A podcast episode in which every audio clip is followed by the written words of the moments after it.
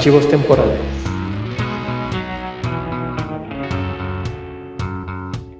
Y si usted va en su carro y sintoniza archivos temporales en el radio, pues avísenos, porque este es un podcast, como que el radio anda programando archivos temporales, ¿qué tal que por ahí nos andan quitando eh, los créditos, están diciendo que es producción de radio? No, no se crean.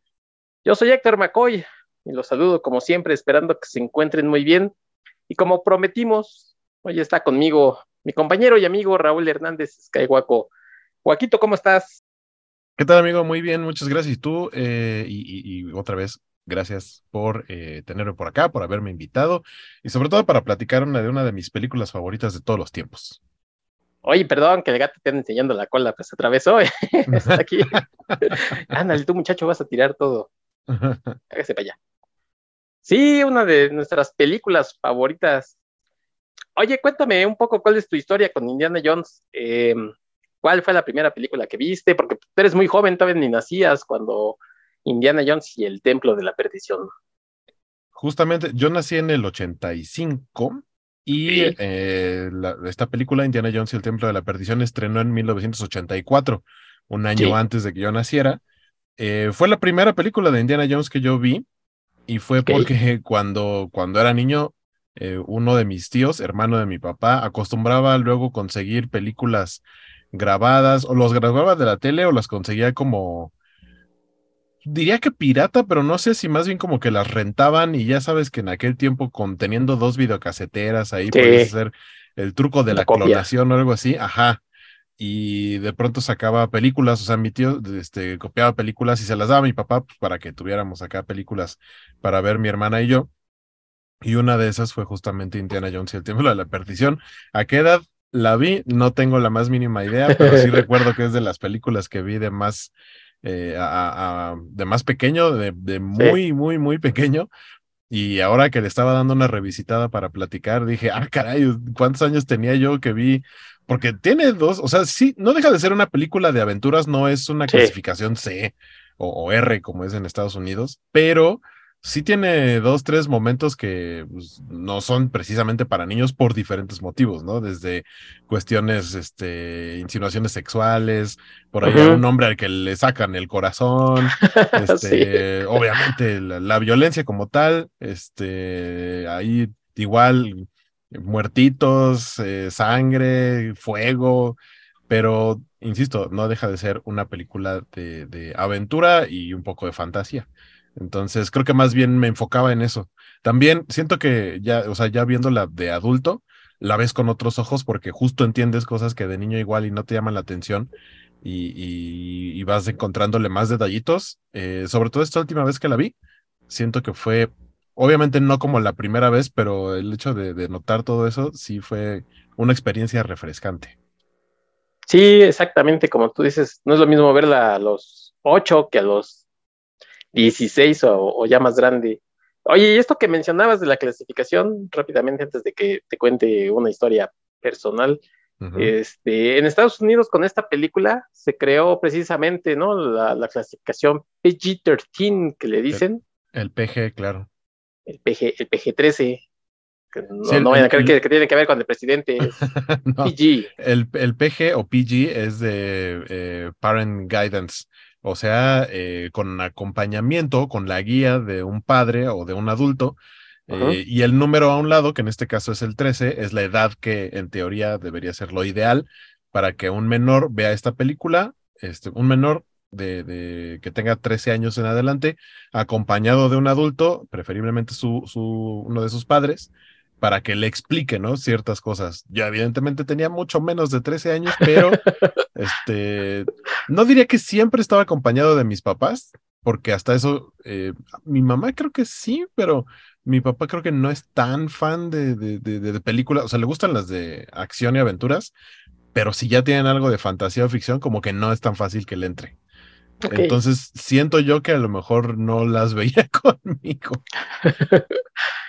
Sí, pues así crearon esta clasificación porque antes era eh, PG y luego ya seguía el Restricted, ¿no? para, adultos, entonces le querían dar para adultos y, Steven Spielberg movió sus influencias ahí ya en esos años 80 Entonces se creó esta clasificación para que los niños eh, de 13 años con, con un adulto la pudieran ver.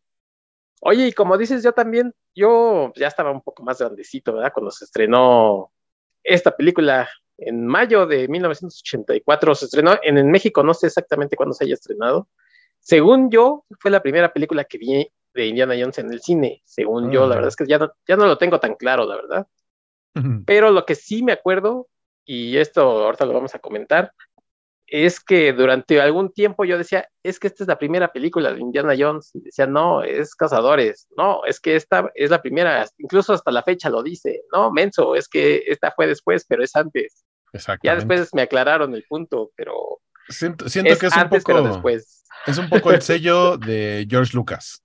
¿no? De hacer las cosas un poquito como en desorden, que George Lucas no dirige, pero es de Lucasfilm y eh, es, es el escritor, porque él hizo el guion, y aparte es productor ejecutivo. O sea, sabemos que Lucas y Spielberg son muy buenos amigos y se nota como la mano del trabajo de uno y del otro en sus diferentes producciones.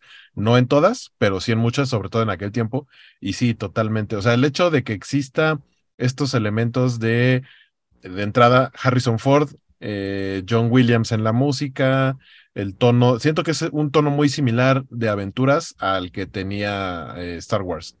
Eh, obviamente en, estilos totalmente distintos, en universos totalmente distintos, pero sí era un poquito ver ese como canallín, como Han Solo, pero acá este, como, como aventurero, como un arqueólogo. Y, hasta lo que comentas ahorita de, George Lucas, porque por ahí en los los extras de, la película lo comenta, ¿no? Él dice, este, pues queríamos hacer que fuera oscura como, como lo fue el Imperio Contraataca. Nos quería que esta segunda entrega también fuera un poco más oscura que, Cazadores del Arca Perdida. Para, para esta historia eh, tenían varias, tenían varias eh, cosas pensadas para hacer. Por ahí yo encontré que decían que querían traer otra vez a Marion, a Marion Robin Good, que apareció en Cazadores, que pareciera su papá. Y eh, que fuera una historia que del mundo perdido, pero luego dijeron, este, iban a meter a los nazis otra vez y dijeron, otra vez los, nazis de malos. Que sabemos que es el gran villano de Indiana Jones. O sea, Indiana Jones si algo odia es a los nazis. Exacto. Entonces eso ya no le gustó tanto ni a, ni a George Lucas ni a Steven Spielberg. En este caso, Lawrence Kasdan, que fue el que hizo el guion de la primera, dijo, pues ahí nos vemos, ¿no? Yo este, estoy ocupado ahorita con, Star Wars o algo así, pues, no les puedo ayudar. Entonces, eh, tenían eh, algunas ideas eh, que no ocuparon para Cazadores de la Arca Perdida. Dijeron, bueno, pues vamos a, a, tratar de usar esto, pero ¿en dónde? ¿Cómo los usamos? ¿No? Como lo del baile, bueno, la escena del del, inicio, eso ya lo tenía como pensado, lo de los este, carritos chocones de la mina, también ya la tenían, por ahí estaba escrito. Entonces, ¿dónde lo podemos usar? Más o menos por ahí, este, eh, creo que George Lucas fue el que dijo, pues yo quisiera que fuera en la India, ¿no? Y de ahí se empezó a desarrollar esto. Sí, ahorita estamos mencionando la escena inicial que, que o sea, después de haberla visto recientemente, la empezamos a platicar eh, poquito antes del programa, ¿no? Por mensajes y así. Y, sí, es como un, eh, un sinsentido. O sea, entendemos que existe la acción y todo eso, pero a final de cuentas, el, motivo o este empujón para que los personajes, eh, los, personajes principales, que, en este caso tenemos obviamente al profesor Indiana Jones, este, a su compañero protegido Short Round, eh, eh, interpretado por un muy, muy joven Kehui Kwan, que de hecho es su presentación, eh, que ahora, ahora ya ganador del Oscar por actor de, reparto, mejor actor de reparto en, todo, en todas partes al mismo tiempo. Este.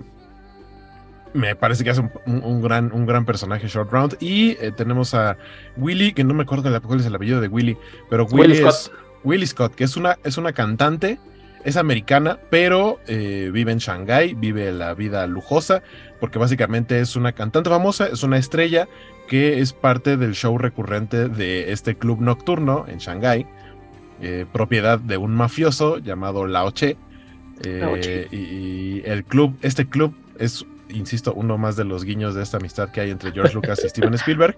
El club se llama Obi-Wan, es el famosísimo club Obi-Wan Y eh, ahí es donde, donde da su show Willie Scott, ¿no? Acá con sus bailarinas y todo muy elegante y demás.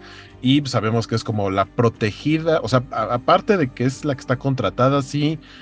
No, no siento que suelten el, guiño completo de que es la mujer de Lauche, ¿no? Más bien es como su empleada, tal cual. De, su estrella, de, su lugar, pero a final de cuentas el hecho de que sea un, un personaje importante y famoso, eh, digamos que hace pensar a Indiana Jones cuando se encuentra en esta situación eh, de, peligro. Porque, porque básicamente lo que llegamos es que Indiana Jones en un look muy de, eh, de James Bond, ¿no? Con, su, con su trajecito, su saquito blanco, su, su pantaloncito negro, su corbatín. llega a negociar con este mafioso llamado Lao Che, que, que, lo que entendemos es que le prometió llevarle un frasquito ahí como un monito con unas eh, cenizas, que resulta que eran las cenizas de un emperador chino, no sé qué carambas. Eh, sí, el de la dinastía Manchú, dice, o algo así. Sí, un señor chino. Eh, y lo quiere intercambiar por un diamante. Entonces le pasan el diamante a, Indiana. Indiana manda al monito este con las cenizas. Y pues luego resulta que, le, ponen una trampa, ¿no? Le ponen ahí veneno a, a, su cóctel.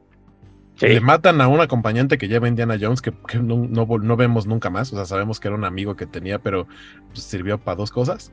Oye, y que, este que, además le dice de todas nuestras aventuras. Ah, sí, sí, hasta aquí. Y dices, o sea, que ya, ya habían tenido más aventuras. Sí. Pues básicamente, o sea, en ese momento para mí fue un. Este a lo mejor también, igual desde más morrillo, era como, como Short Round, pero este es otro amigo de Indiana. Era su Robin. exacto, que si vemos los demás productos de, Indiana Jones, o sea, la, serie, nunca he visto, por ejemplo, completos, he visto como cachitos de las aventuras del joven Indiana Jones, pero incluso videojuegos y demás, usualmente tiene aliados de diferentes edades, no, no, es como Batman que sí se busca niños chiquitos. Este, de diferentes lados, en todos lados tiene amigos que le ayudan, que conocen, que le consiguen cosas y demás. Este, y acá, pues está este chavo, porque aparte sí se ve chavo, chavo, ¿no? Como de unos 20 a lo mucho, yo creo, y pues ya le dice, de todas nuestras aventuras, creo que en esta yo me le voy a adelantar y, todavía le dice Lauche, no te preocupes, Jones, este, con ese veneno, pues en, cortito, ahorita vamos a alcanzarlo. Sí. Y, empieza, eh, voy a utilizar aquí el término rebambaramba porque empieza a ver balazos, Indiana Jones ahí de lanza una como espada, tipo espada brasileña, tipo, porque no es espada brasileña, pero ahí atraviesa uno de los secuaces de Lao Che, hay balazos, Indiana sufriendo los efectos de la droga, del, veneno. Eh, por ahí sale volando el antídoto, también sale volando el diamante. Willy Scott, eh, que anda por ahí, eh, decía hace rato, Indiana dice, ah, pues aquí tengo a Willy y le empiezo como a picotear con un como tenedor ahí, así diciendo, si no me pasas el antídoto, me quiebro a tu chava. Y la ocha dice, haz lo que quieras con ella, tengo más. Y, ella es la que termina encontrando en la búsqueda del diamante, lo que termina encontrando es el antídoto. Indiana, según recuerdo, porque la verdad es que no me di cuenta ahora esta vez que la vi, no sé si si, si encuentra el, diamante, según yo no, nada más está preocupado por, por el antídoto, ahora es lo que quiere es tomarse el antídoto, ve que lo tiene Willy, eh, como, o sea, no se lo quita tal cual, sino que se la lleva, logran escapar ahí eh, aventándose por una ventana del club caen en un automóvil que aparte va llegando ahí justo a tiempo, manejado por eh, este pequeño short round que trae hasta unos como zancos para poder alcanzar los pedales. Y ahí ya eh, finalmente Indiana le mete mano al vestido de Willy y se toma el antídoto. Y de ahí, o sea, hay una persecución muy divertida y todo. Eh, llegan a una especie como de, aeropuerto. Aeropuerto, si se le puede llamar a eso, ¿no? Algo muy, muy limitado. Eh, hace un cameo Dan Aykroyd, eh, Ray Stant de los Cazafantasmas, que básicamente es el que le dice a, Jones que ya le consiguió su vuelo justamente para tres pasajeros. Yo quiero suponer que los tres pasajeros originalmente iban a ser Jones, Short Round y el chavo que se murió, pero pues convenientemente se murió el chavo y ahora ya va Willy. y, Willy, es conveniente. O sea, Willy ya no tiene vela en el entierro ahí, no tengo idea por qué decide irse con él. Sí, claro, señor que, me acaba de manosear, que no conozco, este, vamos a subirnos a un avión que nos va a llevar a... ¿Quieren llegar? No recuerdo si el avión va directamente a lo mejor a Inglaterra o si van a llegar a Delhi porque sabemos ya después que en el camino el, la avioneta, el avión se estrella, porque a final de cuentas el avión es de la Oche, el mafioso, entonces pues ahí le deja encargado a los, al piloto y al copiloto, pues ustedes abandónenlos allá a medio camino. Eh, pero bueno, vaya, no, no me queda claro por qué Willy sigue acompañándolos. Si se acaban de conocer, ya le dio el antídoto, o sea, ya no hay vela en el entierro. Willy pudo haberse quedado ahí en la calle y regresar a su trabajo, no sé. Quejarse con la Oche por haberla menospreciado y no haberla defendido. Pero no, dice, vámonos, sí me voy a ir con este señor este, y este niño este, que anda por ahí ayudándole, que maneja aparte carros este, lujosos, casi limusinas. Y, se van en la avioneta, eh, finalmente, como, como, te decía, se los abandonan el piloto y el copiloto y ellos no tienen paracaídas, deben encontrar la manera de sobrevivir. Indiana dice, a esta altitud seguro nos va a salvar esta lancha inflable. La se avientan, la inflan en el aire y al parecer eso es suficiente, o sea, hace suficiente resistencia contra el aire como para que no les pase nada en la caída. Y terminan ahí este, patinando en la montaña, llegan a un río, llegan a una cascada también altísima, no les pasa nada una vez más, ni un solo rasguño, y terminan llegando a, a, a una villa en la India, que si no me equivoco es la villa Mayapur, eh, y, pues vemos que está todo ahí seco, desolado y demás. Y aparece lo que básicamente es como el doctor Emmett Brown, pero de, la, India. porque trae el mismo look, así peloncito, pero con cabello largo, blanco. Este, y le dice, ah, es que yo le recé mucho a, a, mi Shiva, creo, es la, de que le reza. Este, y, llegó usted porque, pues, blanco americano, por supuesto, que es lo que te mandan los dioses en la India para, para ser el héroe. Pero bueno, el punto es que dice: Yo pedí que alguien llegara a ayudarnos y usted llegó y nos va a ayudar. Y básicamente le, platica, ¿no? De la existencia de esta piedra mágica o este símbolo que tiene en, como de fertilidad hacia el pueblo, que es una piedra lisa. Indiana la, la describe y dice: Sí, sí, estoy familiarizado porque aparte su nombre estudioso y dice, pero pues esos son cuentos, ¿no? Que Indiana en todas sus películas dice, no, esos son cuentos. Sí. Y de todo le pasa y él sigue diciendo que son cuentos. sí. Eh, y, le dice, bueno, es que vinieron de, gente del Palacio Pancot, que es un lugar cerca de ahí. Se robaron la piedra y desde entonces no tenemos agua, no tenemos suficiente comida y aparte secuestraron a todos los niños de la aldea. Este, entonces ahí inicia la misión. Indiana Jones dice, como no, vamos a rifarnos, vamos al Palacio Pancot a ver qué es lo que está sucediendo.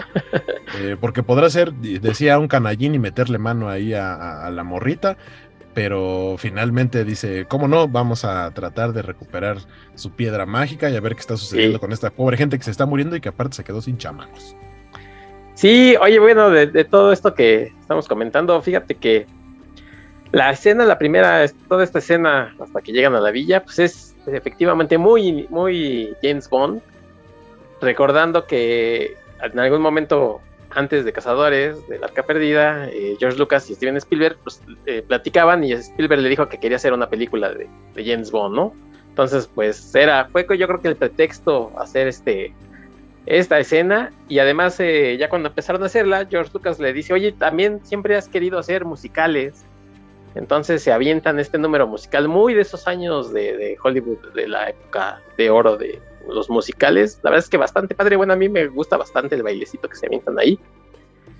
Y de hecho, eh, Kate Camshaw, que es eh, Willie Scott, pues eh, ella dice, ah, sí, desde luego yo, yo este, estaba muy contenta porque me aprendí la coreografía y el baile y la canción. Y toma la barbón que le dan un vestido que dice, no podía yo ni moverme, no podía yo bailar y pues lo único que pude hacer fue medio cantar porque además dicen que tenían la letra en inglés y que a la mera hora le dijeron, no, pero estamos en Shanghai, entonces ¿cómo vas a cantar en inglés? Y está en Entonces, eh, está, en, está en mandarín. y lo único que dice es anything goes, ¿no? Anything goes, ajá, exacto. Entonces ahí estoy muy contenta. Y fíjate que, que sí, está muy raro porque en un principio cuando, cuando están las negociaciones entre lo que es el, la esculturita esta donde están las, las cenizas del emperador, como se llame, y, pide a cambio el diamante, que es un diamante no tan común, es bastante grandecito. Pues el otro es así como que le da este le da primero un, saquito con monedas, le dice, no, no, no quedamos en esto, quedamos en otra cosa. Y lo primero que hace además es amenazarla, este, amenazar a Willy, como para que con esos, este, pues vea que, que va en serio, ¿no? Este, por cierto, está con dos secuaces, uno, un, uno de ellos es su hijo, y a mí me quedan las dudas, su hijo es Chico Che. Ah, bueno, ya eso es de Sangrón. Este, Los preferidos de Chiqui Drácula. Estuve como tres días pensando en eso. Entonces eh, se ve que ya habían peleado por él, porque incluso el, hijo tiene la mano lastimada o algo así, ¿no? Y dicen, bueno, trae una venda. Sí, trae una venda en la mano y entonces ya le dicen, bueno, pues ahí está ya tu diamante y, y Indy así como que, bueno, pues ahí está la, la chava. Entonces eso me hace pensar como que a lo mejor sí le tienen como cierta consideración la Oche a Willy, no sé, ¿no? Porque pues de, otra manera diría, no, pues sabes qué, ni con eso. O sea, sí está muy rara la escena, pasan las cosas porque tienen que pasar, que es lo que comentábamos, que es muy de, pues, porque, porque el guion así dice. Pero al final cuando se la lleva, lo único que, pasa es que así como que pues súbete, ¿no? Así como cuando, cuando ves a alguien en, este, esperando el camión o el micro y le, y pues, se va a subir, sí, pues súbase, pues vámonos prácticamente así se llama Willy. Lo que dices de, Dan Aykroyd, este, si parpadeas ni se ve, porque además como no casi hace un close-up ni nada, trae un bigotito ahí raro. Exacto, aparte, o sea, está prácticamente disfrazado, o sea, no, no te das cuenta que es él. Sí, o sea, puede que, puede que sí sea, como puede que no sea, y hasta que tienes que ser como un conocedor de la carrera de, este, Dan Aykroyd para que digas, ah, además es su voz, ¿no? Pero sí, nunca se ve claramente, si le pones pausa, dices, ah, bueno, sí es. Ya cuando están en el avión, pues lo único que le dice, le dice Indy, porque ahí me, me es, este, pues, te estoy dando chance de que vengas conmigo, ¿no? ah, no sé si a lo mejor ya no la dejó con Lauche como para evitar que, el, que Lauche pensara que estaban, no sé, este, vinculados y todo era un asunto ahí raro que le ayudó con el antídoto, no sé, algo muy raro, o sea, tiene que ser uno como muchas conjeturas, pero sí está muy rara esa escena, así pasa y tienen que llevarse a Willy porque sí, ¿no? Entonces... Porque el guion así lo este, pide. Porque el guion así lo pide. Porque, porque, aparte en cada película de Indiana Jones debe haber un interés romántico. Sí. Que, por lo menos en las primeras tres decías que originalmente querían a que regresara Marion, que es el personaje de la primera película, aunque la primera película, Cazadores del Arca Perdida, se sitúa cronológicamente después. Eh, querían que regresara eh, Karen Allen y Spielberg fue el que dijo, no, no, no, yo quiero que en cada película, o sea, hablando de la idea de James Bond, ah, eh, queremos que en cada película Indiana tenga un interés romántico diferente. El único momento en donde se rompió eso ya en su momento platicaremos de ello, es en, el, la, calavera, de cristal, en la cuarta, pero porque se supone que ahí ya pasó suficiente tiempo como para recordar un viejo amor, y no solo un viejo amor, sino probablemente el amor de su vida. Pero sí, esa es la razón de que viniera eh, Kate Capshaw para hacer a, Willy.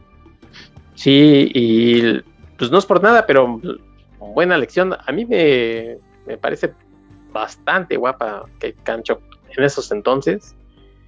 Oye, y esto que platicabas de la villa esta que, aparece el doctor Emmett, eh, cuentan que pues, el actor o el señor no sabía inglés, ¿no? Entonces eh, Spielberg le tenía que estar diciendo los, diálogos, el señor los repetía fonéticamente. Por eso habla despacito. Por eso habla despacito. Después de la escena habla como muy despacito, ¿no? Este, y, e incluso le decían a Steven Spielberg, mira, en ese momento hace, haz así y así, y el señor pues, está ahí como haciendo... Repetía. repetía como periquito. Pero dice, pues quedó bien, ¿no? O sea, al final como que parece que le está echando este dramatismo al asunto. Y son de esas cosas, pues, que, salen bien por obra y gracia de Shiva, en este caso, que, es del, el, que es, de, es la diosa de ahí, de la villa esta. Eh, Short Round y Willie Scott tienen en común con Indiana Jones el nombre, porque ya sabemos que Indiana era el perro de, George Lucas. Ajá. Eh, Willy era la, perra de Steven Spielberg. Órale, no le digas así al director Spielberg. ¿Qué pasó? Oye, además se casó con ella. con, Kate Kencham, ¿eh? No, con, su perrita, ¿no? Sí, sí, se, casa con Kate Kencham. Que, que, eso iba a terminar siendo un un guiño, si no me equivoco, en la tercera, eh, en donde buscan el Santo Grial, creo que preguntan por Willy, así, oigan, ¿y qué pasó con Willy Scott? Y, lo que contesta Indiana, o lo que hubiera contestado, porque eso no quedó en el corte final, es, ah, es que creo que se casó con un director de cine famoso. Ajá, pues ese, era, ese, era, el, guiño a Willy Scott. Exacto. Y este Short Round, que en España le pusieron este eh, rapaz, ¿no? En, el subtitulaje o algo así le pusieron rapaz aquí. Y en España le pusieron. Ay, ¿cómo le pusieron? Bueno, ahorita lo que me acuerdo. Este. Era el perrito de los guionistas, que ya, como yo decía, ya no es Lauren Kasdan, sino en este caso son una pareja de esposos que es mm, William, Willard Hawk y Gloria Katz. Ellos tenían un perrito que, que le llamaban Short Round, entonces le pusieron así. que por cierto, en los créditos de. Creo que del redoblaje, porque ahorita, ahorita aprovechando que estás mencionando Short Round. Ajá. Yo recuerdo, obviamente, haberla visto en inglés, pero también haberla visto muchas veces en español en Canal 5. Y en parte que fuera, que sea mi favorita de las películas de Indiana Jones, tiene que ver con el doblaje. Porque la voz, para mí la voz de Indiana Jones es eh, eh, Descansa en paz, don José Labat, que me parece uno de los mejores actores de doblaje de, la historia.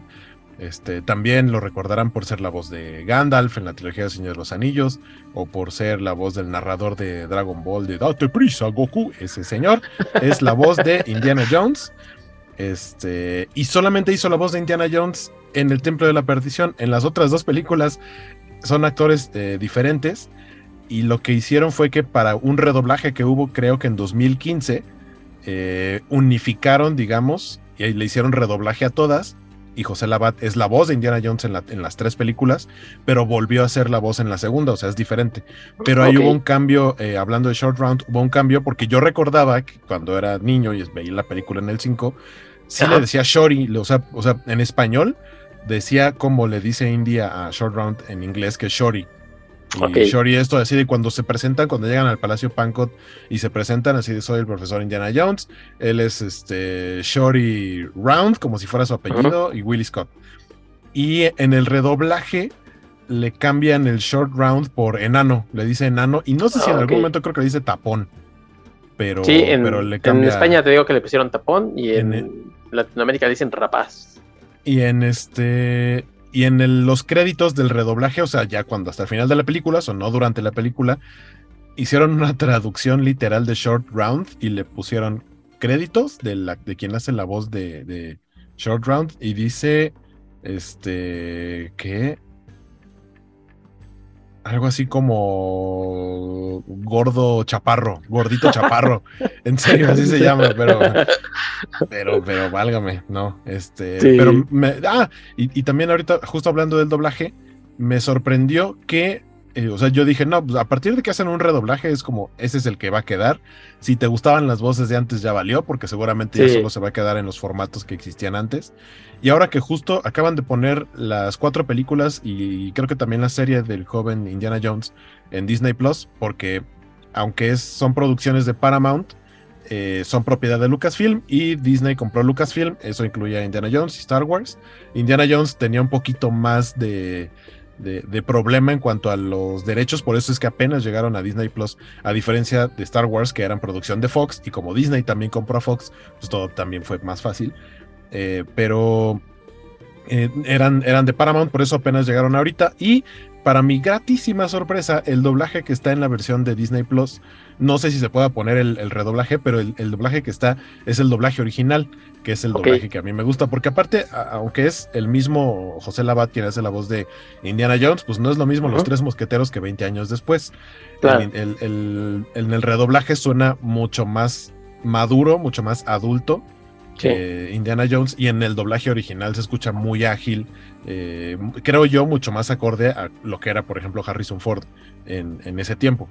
Eh, entonces, si a ustedes les gusta el, doblaje, creo que para mí el, doblaje más bonito, por lo menos para esta película. Los otros dos no me gusta la voz de Indiana Jones. En una, no recuerdo en cuál, la hace el actor de voz que hacía a Pantro en los Thundercats que tiene una voz chida, pero no es José Labat. Entonces, eh, está, está bastante chido. Y, y, también, para cerrar esto del doblaje, Eh, algo que me duele un poco es que como ya falleció José Labat, no tengo idea quién va a ser la voz de Indiana Jones en la película que está por estrenarse, El Dial del Destino, porque eh, tenemos dos opciones, una de ellas, eh, no recuerdo si es Blas García, que, ya está grande el, señor, pero hace la voz de, ha hecho la voz de Stallone, de Schwarzenegger, de Optimus Prime, y también ha hecho voz de, de Harrison Ford en algunas películas.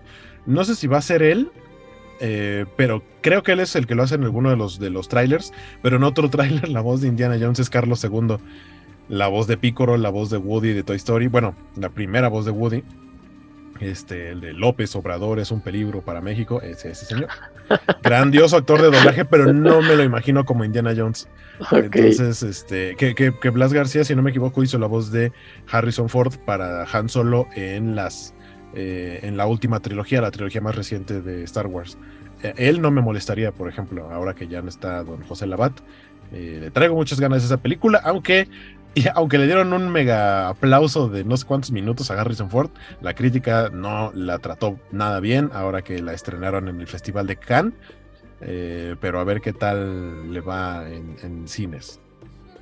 Sí, bueno, pues esto de la crítica siempre es como decimos subjetivo, ¿no? Porque sí pues eh, ahora sí que en gustos se rompen géneros. Eh, hablando de eso, estamos, estamos grabando el 7 de junio, miércoles 7 de junio. Estamos más o menos a 8 días que se estrene la película de Flash. Van a decir que tiene que ver una cosa con otra, pero también se decía que eh, es muy buena la película de Flash. Y la crítica está diciendo, pues sí, pero, sí, pero no Miller. Ajá, no, es Miller, me cae ah, gordo, ¿no? Pues tú dices, ah, por eso le pusiste mal de calificación. Entonces mm. está, todo un, problema ahí con, los críticos de, o sea, vas a criticar la película o vas a criticar este, al, actor. al, actor. En el caso de Indiana Jones puede ser que, sea, vas a criticar la película o vas a criticar lo que esperabas que, pasara, ¿no? En, en, la historia, porque pues no es lo mismo, a lo mejor estabas esperando que, que Indiana Jones corriera como cuando Harrison Ford tenía 40 años, pues nunca va a pasar eso, ¿no? Este, sabemos que, por si fuera, por nosotros fuera, pues habría, no sé, 20 películas de cuando, en ese periodo de los 80 al mediados de los 90 con Harrison Ford, pero pues no pasó y las han seguido haciendo ya, ya más grandecito y ya ha salido lo que ha salido. Y ya, bueno, ya en su momento comentaremos tanto la calavera de cristal y ya veremos comentamos el dial del destino, pero eh, pues ya ah, esperen un poquito en el futuro a ver qué sucede. Y mientras regresamos al templo de la perdición con, oye, también eh, y Kwan que cuentan que, que para la audición de Short Round, él fue a la audición, pero llevó a su hermano y, le dijo, este, le decía, mira, hazle así, hazle así. Y en ese entonces, eh, Kathleen Kennedy, que ahora es la presidenta de, Lucasfilm, es la presidenta de Lucasfilm, o algo así, ¿no? Bueno, Parece, ese entonces era como, estaba ahí en producción. Eh, le dijo, oye, a ver, a ver, a ver, tú, si, en lugar de decirle a tu carnalito qué hacer, pues a ver, hazlo tú. Y entonces les gustó mucho y así, sin querer queriendo, es como empezó su carrera. Y mira, pues ahora hasta ganador del Oscar, ¿no? Este, el, muchacho Kihui Kwan. Eh, y, a, mí me cae bastante bien, aunque es medio medio inverosímil a veces que pues, como niño, por ejemplo, ya cuando está en la mina le está pegando a todo el mundo, pero, en general siempre me ha caído bien, ¿no? Este, luego ya hizo Goonies, que también pues este, y por ahí medio se perdió, hacía otras cosas, pero este hizo la película con Brendan Fraser, ¿no? Este que, había por ahí el meme, yo ni sabía de esa película. Ah, cierto, cierto, sí, sí, sí. Sí, y ya después creo que, que reapareció hasta la, de eh, Everything Everywhere eh, All, at once. All at Once. Pero pues, en esta por lo menos creo que sí es bastante carismático de, de chavito. Así es que pues bien, bien por él. Y nos quedamos en que de la villa se van a, al palacio este y eh, se los llevan en elefantes, este, pasan estas escenas eh, simpaticonas en las que están acampando, ¿no? en lo que llegan al, al palacio del Marajá de Pocahú. Este. es que no sé cómo se llama. Es chiste de viejitos ese, el sí. de Es que no sé cómo se llama, no me acuerdo. El Maharaja. Pero lo que llega, el Maharaja, ¿no? Sí. Este, están jugando sus, sus, barajas, sus barajas acá, el, Indiana y el Chevron, con trampa, y le hacen trampa y el otro. Los dos se hacen trampa. Bueno, son, bien sí, son mugrosos. E, eso me gusta mucho, o sea, digamos que existe este como guiño de cómo Short Round ve a Indiana. Siempre se refiere a él como su amigo, como su mejor amigo, pero eh, todo, hay varias escenas en las que algo que hace Indiana y Short Round lo, lo repite.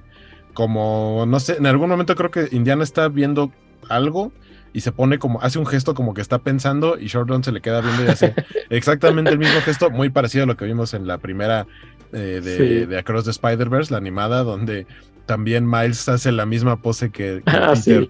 Eh, es algo muy similar, o incluso eh, más adelante en escenas de acción en las que Indiana está peleando con uno de los malosos ahí, el grandote que parece oso, y al mismo tiempo Short Round está peleando con el con el Maharaja que pues, está, está ahí de maloso y prácticamente tienen los mismos movimientos. Sí. Eh, Indiana pues nunca, o sea, se ve que tiene como esta idea de, no, a mí nomás me gusta cotorrear, ser soltero y conocer chavas y tú estás chavito pero no eres mi hijo, eres mi compa. Tú y yo somos compas, siempre mantiene como un poco esa distancia.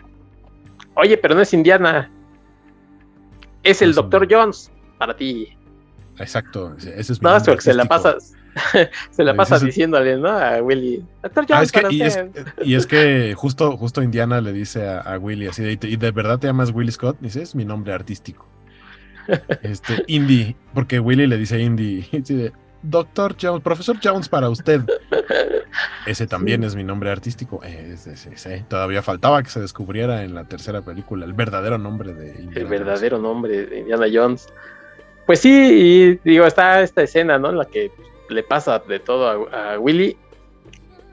Eh, nos damos aquí cuenta un poco que, que desde luego las personalidades, hablando de, las chicas de Diana, de Willy y de Raven, pues, de, Marion, perdón, de Marion Ravenwood, este, nada que ver, ¿no? Porque aquí eh, Willy es eh, muy superficial, este, todo, o sea, Willy es, más como. En peligro. Willy es más como la chica mimada clásica.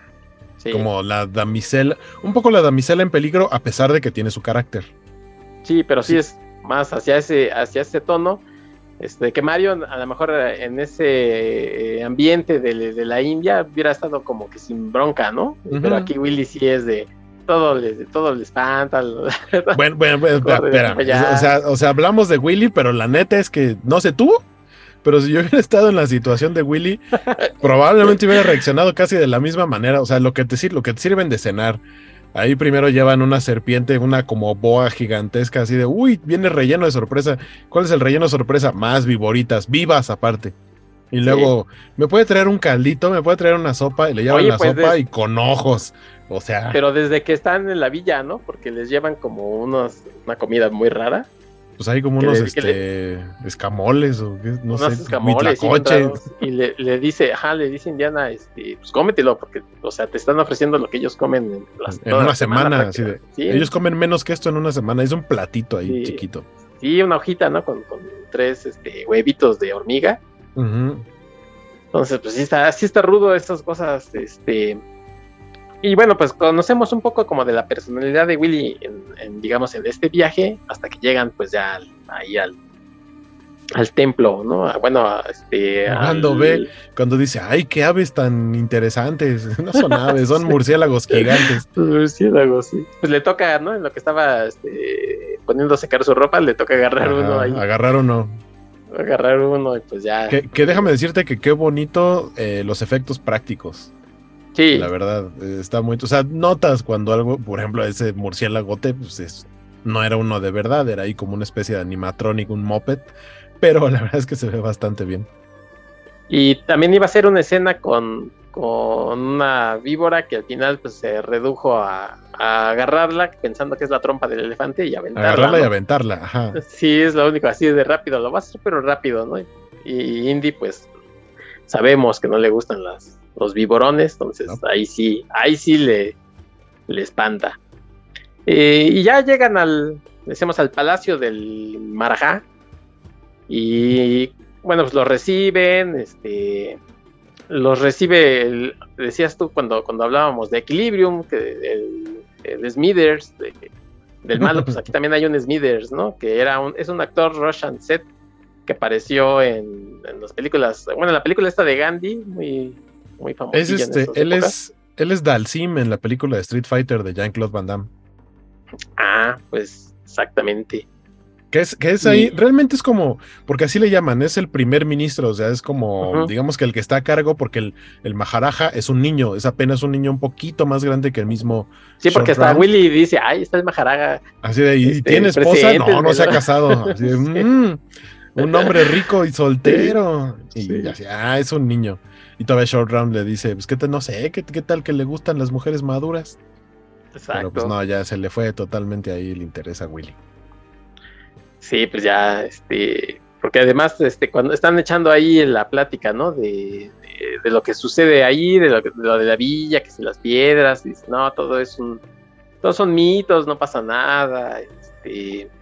Que, que, en esa, que en esa escena, o sea, ahora que digamos ya la veo de grande, cuando era niño para mí era como los adultos estaban hablando, yo estaba enfocado en ver lo que estaba pasando con Willy con Short Round y sabía que Indiana estaba platicando y estaban hablando de los rituales y de las piedras y demás, pero no ponía mucha atención porque esa parte no me llamaba la atención, justamente. Pero ya, o sea, como escuchando, empiezan a hablar, obviamente, de esta parte de, como es una película de época, a final de cuentas, de la ocupación británica en la India, porque otro de los personajes que vemos que llega y que se integra a la escena es un, este, es un representante tal cual de, no sé si es específicamente la milicia o tal cual solo como el gobierno o como, sí, de los que van a estar como al pendiente de sus terrenitos, pero es un británico, eh, que aquí te lo presentan casi casi como un aliado de los héroes, porque primero le dicen a, Indiana que este culto Thogi o Thogi, no, no recuerdo bien porque en el doblaje eh, original haz de cuenta que en cada escena le dicen de una manera diferente. Le dicen Togi, Togi. según yo es Thogi. Eh, este culto es el que hacía rituales eh, demoníacos para la diosa Kali, sacrificio de, personas, sacrificios humanos, este, y cuestiones ahí como de magia negra. Y es lo que está preguntando Indiano, ¿no? Así como de, oye, pues me topé con este pueblo, dicen que les robaron su piedra, y pues yo sé de este, de esta como culto antiguo que hacía este tipo de cosas, y dice, no, ¿sabes qué? No es correcto que, que vengas a ofender aquí a tu anfitrión. Y le dice, no, pues yo nada más estaba haciendo conversación, una disculpa si, si los estoy ofendiendo, pero al final de cuentas, pues sí era parte de ello, ¿no? Si existe este culto que, más adelante vemos que vemos tal cual un sacrificio humano y, demás, y que sí fueron ellos los que se robaron la piedra. Y también de, niño yo, o sea, yo veía que estaban las piedras y que las piedras eran mágicas, pero ya que como que viéndola de nuevo entiendes más de dónde vienen las piedras, para qué las quieren, eh, eh, quiénes van a ser, o sea, cuál es la finalidad, porque no es nada más que las tenga el culto y ya, o sea, no, es, no, son, no son malos porque sí, sino que sí quieren dominio mundial prácticamente. Mencionan ahí así de, no, vamos a acabar, porque ellos hablan a nivel religión.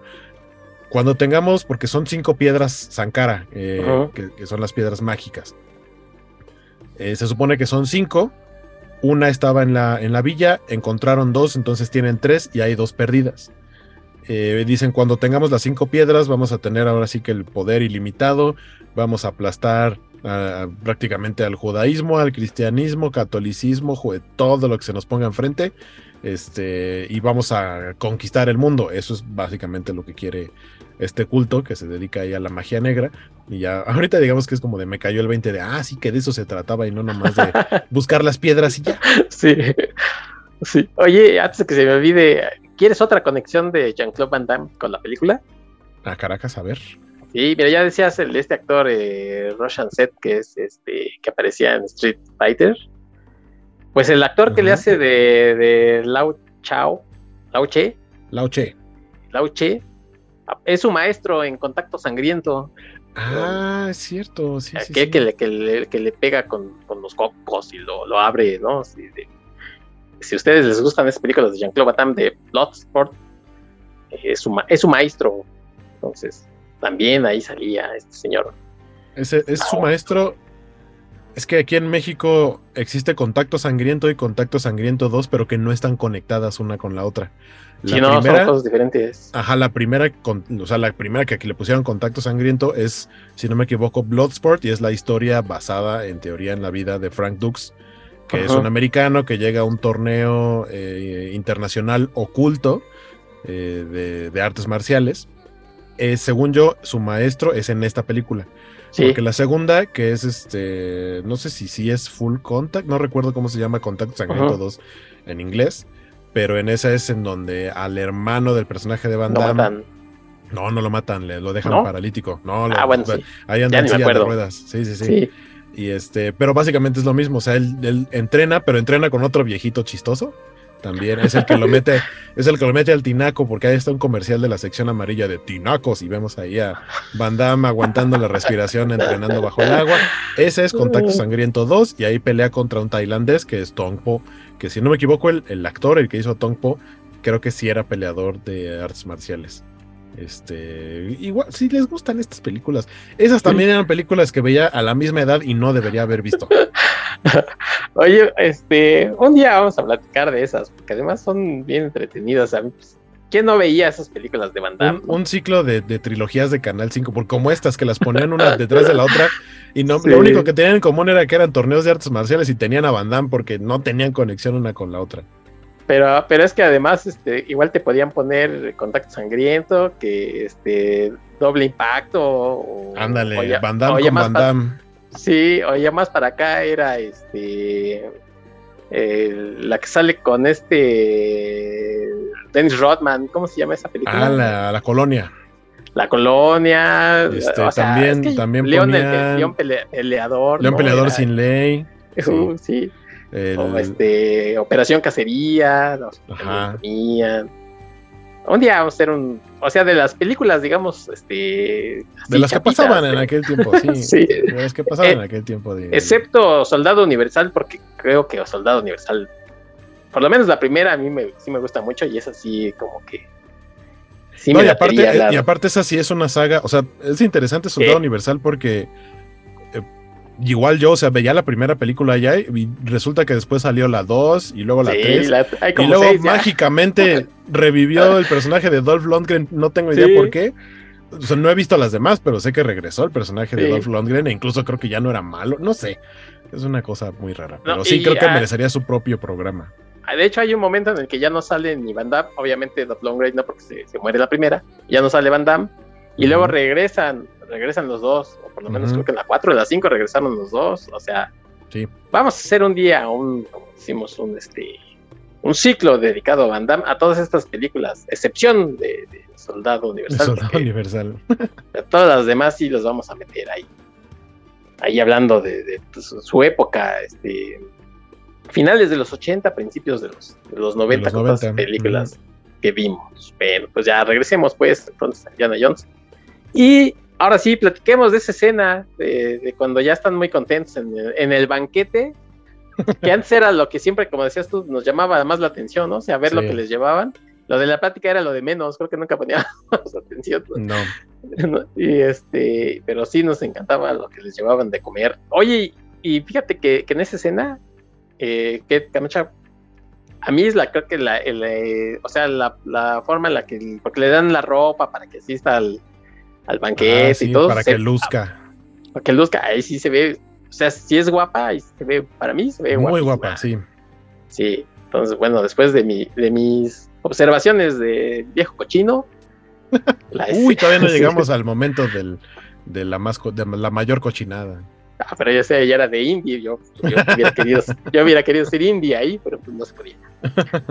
El banquete, entonces, Sí, o sea, decíamos que les llevan la serpiente y rellena de más serpientes, como de squinkles, pero squinkles que se mueven. Sí, está, y además hay, hay un personaje que, que está comiendo casi casi todo, ¿no? Ajá, el que dice, ¿cómo? No se lo van a comer. Les llevan una botanita que son unos escarabajos gigantes. Sí, y le abre la tapita de la panza y así, mira, como si fuera Como si fueran totopos con frijolitos. Eh, luego les llevan, decía, porque dice, ¿me puedo traer una sopa? Y le llevan su caldito, así de, ay, un caldito. Y hasta sale el vapor y lo huele. Dice, ay, huele rico. Le mete la cuchara y puros ojos ahí. ¿Ojos de qué? ¿Quién sabe? Pero ojos. Eh, decía, no, pues esto tampoco. A ver, ¿qué más? Ay, van a traer el postre, les llevan ahí unas cabezas de changuitos y nada más les destapan así la cabecita y así de, mmm, helado de sesos de mono y pues ya ahí remata Willy desmayándose.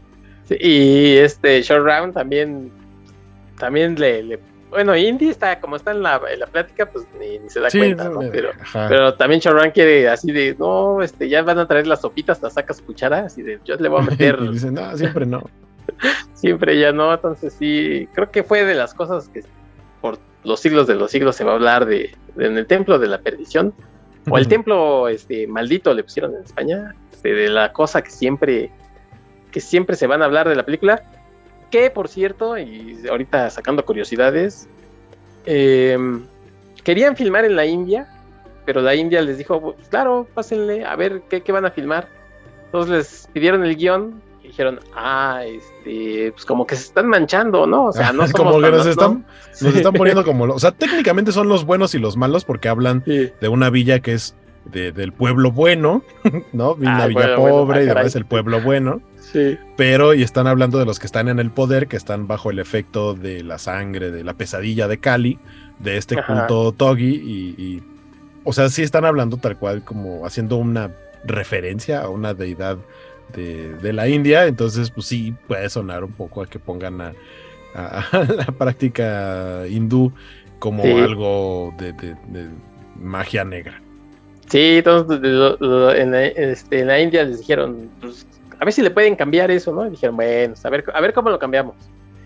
Total que ya medio estaban viendo locaciones y otras cosas. Cuando en el guion dijeron, este, también les dijeron, oigan, y no pueden decir este Maharaja porque pues o sea ya no ya no son esos los que los que rigen aquí y está como mal visto que digan Maharaja de Pocahú.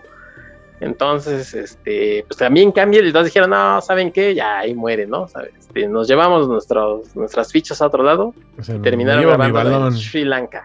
Sí como, como Kiko se llevaron su balón cuadrado y este se fueron a Sri Lanka a grabar la locación esta del, palacio, del, este es en realidad, pues ahí le hicieron en estudio, o sea, no, no, existe así como tal el... Porque ya habían encontrado incluso, sí, un, en locaciones que en la India, un templo acá chido, un palacio bien padre. Pues como ya no pudieron filmar ahí, pues tuvieron que, hacer este en estudio, ¿no? Bueno, pues sí, decimos de, este, de esta escena del banquete, acto seguido, pues el, eh, la escena en donde se van a, dormir, ¿no? Supuestamente. A dormir, entre comillas. Pero fíjate cómo incluso el, mismo Short Round ya le conoce las mañas a, Indiana Jones, que le dice, ya, me voy a dormir y luego me platicas, porque... Y todavía Indiana le dice, ay, eres un mal pensado. ¿Cuál mal pensado? Si conocía perfectamente sus intenciones cochinas. Es viejo cochino. Ajá, que parte, o sea, obviamente ve que Willy no, no comió nada eh, y pues dice aquí, aquí tengo algo que sí va a querer comer. Ah, caray. Este, sí, unas manzanas y unas uvas. Ah, cuando le toca la puerta, le dice, aquí tengo algo que tú quieres. Y pues obviamente ya se lo entiende como de, a ver, no te, usted no tiene nada que a mí me pueda interesar. Y dice, bueno, se da la vuelta y nomás oye cómo le da una mordida a la manzana. Y, ah, no, siempre sí, venga para acá, sí, sí, sí, sí me cae bien. Y este, ya le entra ya las frutas, empiezan a platicar y así como que tú, que yo, así de, ay, entonces usted es profesor y, si fuera conmigo, ¿qué estudiaría? No, pues yo estudiaría aquí en lo personal pues, eh, las prácticas de apareamiento, o sea, ya en corto, así fue en cortísimo. Fue como de, vamos aquí, vamos a aprovechar que después de todo esto que tuvimos de andar ahí en la mugre, andando con elefantes y caminando y todos asoleados, mugrosos. Ya nos dimos un bañito, está muy bonita la habitación, pues hay que dar un revolcón y pues Willy dice, órale, bye. Pero como hay unas imágenes del Kama Sutra por ahí. Exacto, sí, sí, sí. Y, el, punto es que empieza, o sea, llega al punto en el que los dos tienen el ego demasiado alto. Uno o sea, Indiana Jones pues, decía, ¿no? Que tiene esta, este aire como de canallín de Han Solo, pero también como de James Bond, como de todas mías, de soy, soy soltero, no soy de nadie, pero me gusta también estar con todas. Me tienes que pues decir es que sí o sí. Ajá, exacto, y se pone muy en pose de galán, así como de te traigo aquí, mira. Y Willy como también, o sea, Willy en su papel de pues, yo soy la artista, yo soy la protagonista de mis shows, a mí nadie va a decirme que yo traigo nada, tú eres el que va a venir aquí conmigo y obviamente empiezan a discutir como de, no, tú eres la que quiere, no, tú eres el que quiere, ah, sí, pues me voy a ir a mi cuarto y, ahí vas a estar este, entrando a buscarme, no, te doy cinco minutos, tú eres el que va a estar por acá y pues, se separan, cada quien se va a su cuarto, Willy sí se prepara, o sea, bueno, sí se echan incluso acá como así de ven qué tal están de, aliento.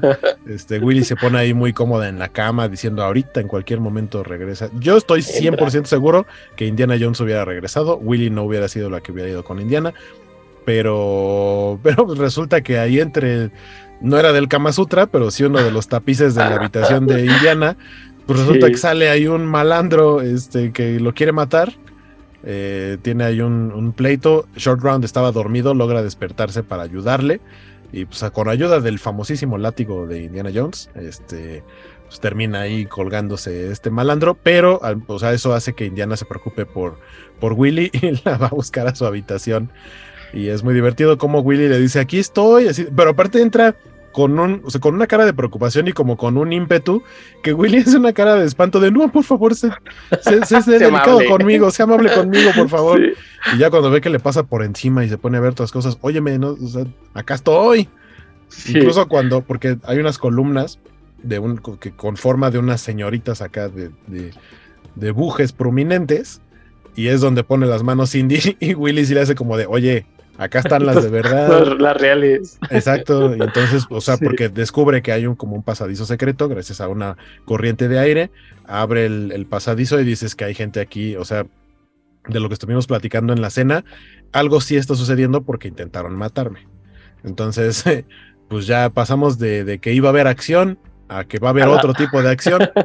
la atracción. Eh, Exacto, y le dice a Short Round, ve por nuestras cosas que vamos a investigar en este momento y pues ya Willy se tiene que quedar en batita y con las ganas.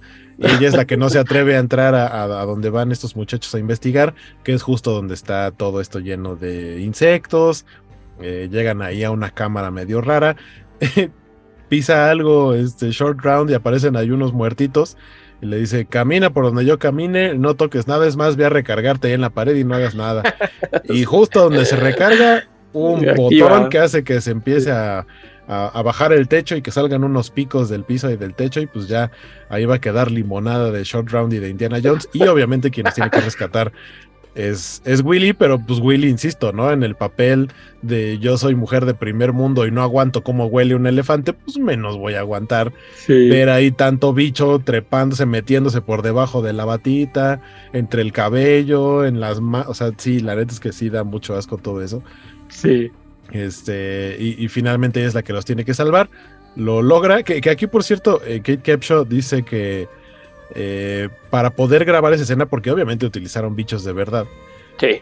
sobre todo en los close-ups. Y, pero dice, para poder grabar esa escena en donde estoy cubierta de insectos, eh, que se tuvo que tomar unos sedantes. Sedantes, entre comillas, porque vamos a suponer que sí fueron sedantes, pero creo que pudo haber sido algo más fuerte para poder eh, filmar esa escena sin tener ese como nervio y así, porque no, no cualquiera reacciona de buena manera ante, ya no digamos ante eh, tantos bichos, ante un bicho de esos que se aparecen por ahí, un mil pies ahí que parece como de tres metros. Eh, y pues ya finalmente los rescata y llegan al lugar, a un, pues, prácticamente un balcón, ¿no? El, balconcito donde pueden ver el sacrificio humano. Sí, oye, este, a mí me da mucha risa cuando entran al túnel este que le dice Short Round, ¿no? Este, piensa que estamos pisando, se oyen como galletitas, ¿no? Son galletitas como de cucarachas. Y le dice, pero no creo que sean galletas, déjame ver. Y pues Indiana saca su cerillito y así de, ay, hijo. y según yo, o sea, según yo son puros grillos. O sea, son muchos, muchos grillos, por lo menos en esa toma. Y o sea, a mí más bien yo sentiría feo de pisar, de dar un paso y pisar tanto grillo. O sea, sí también me da un poquito de asco, pero no dejan de ser grillos. O sea, no son viudas negras, no son, este, no sé, otro tipo de bichos. Cucarachas. Cucarachas me darían mucho asco. Cucarachones, sí se ah, ven unos Pero, pero los cucarachas que salen son cucarachas de Madagascar y por lo menos en lo personal, las cucarachas de Madagascar no me dan asco a diferencia de las cucarachas panteoneras del, caño, de esas, y luego voladoras, no, esas sí no te cuento. Pero las de Madagascar no de esas que luego vas caminando así en la calle y cruzan que parecen patinetas, ¿no? Ay, no, no, no. Oh, qué son esas, qué, asco. Sí, de que, no sabes si patearlas o este, o decirle, pásele, pásele. sí, sí, sí, dan, sí, dan cosa. Cruces la banqueta, por favor. Ajá. ¿A dónde vas? ¿Me subo o qué? sí, no sé si son, la verdad es que son muy desagradables. Sí, como dices, este, Kate eh, se tuvo que pues, medio dopar para hacer la escena porque dice que no, no, la, no la podía hacer. Steven Spielberg cuenta que fue así de, oigan, pues ya metimos en, cazadores, metimos víboras, ¿no? Víboras. En, la, pirámide, un montón. Pues ahora, ¿qué, otra cosa habrá que, genere tanto pues, miedo, asco? Que dijeron, pues bichos, ¿no? Se metieron. Y además hay una escena en la que tiene que meter como que la mano este, eh, en, un agujero lleno de otros bichos. Lleno de esto de 100 pies, hay este como estos insectos que parecen como palo no sé cómo. Ajá, el, insecto palo, así le llaman, no recuerdo cuál es su nombre como científico, pero sí se le conoce como insecto palo. y además, este, algo, algo tienen los insectos, no sé qué activen en, esa como conciencia colectiva antigua que dices, no, la neta, si yo, incluso, este, ves dos o tres, como es tu cucarachas así, dices, ah, no manches, te das la vuelta, ¿no? Estos me van a hacer algo aquí en bola. Si ya vas a llegar a tu calle, le das la vuelta y llegas por el otro lado. Ahora te imaginas esa cantidad así, ¿no? También. exacto. Y no, este, y, y la meter una mano así donde veas que están fluyendo los bichos. Sí, no, la neta es que no.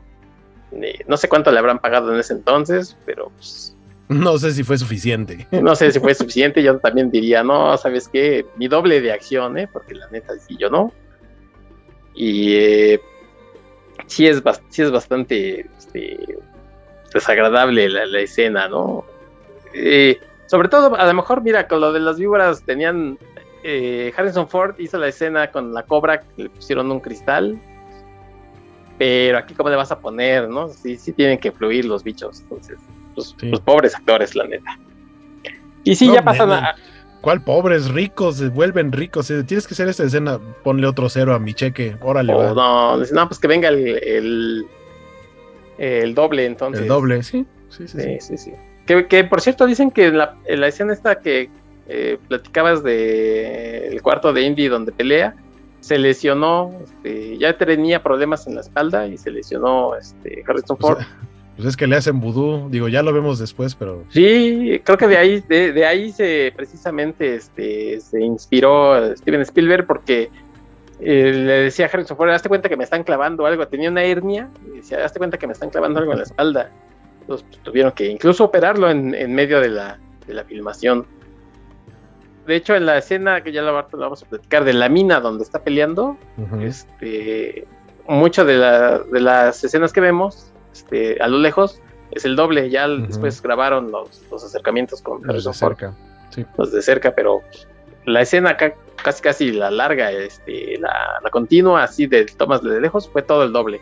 Porque Harrison Ford sí le gustaba hacer sus, propios stunts, incluso este, en, la, en, Cazadores, cuando lo arrastran, sí dijo, bueno, pues si me tienen que arrastrar, pues ahora le va.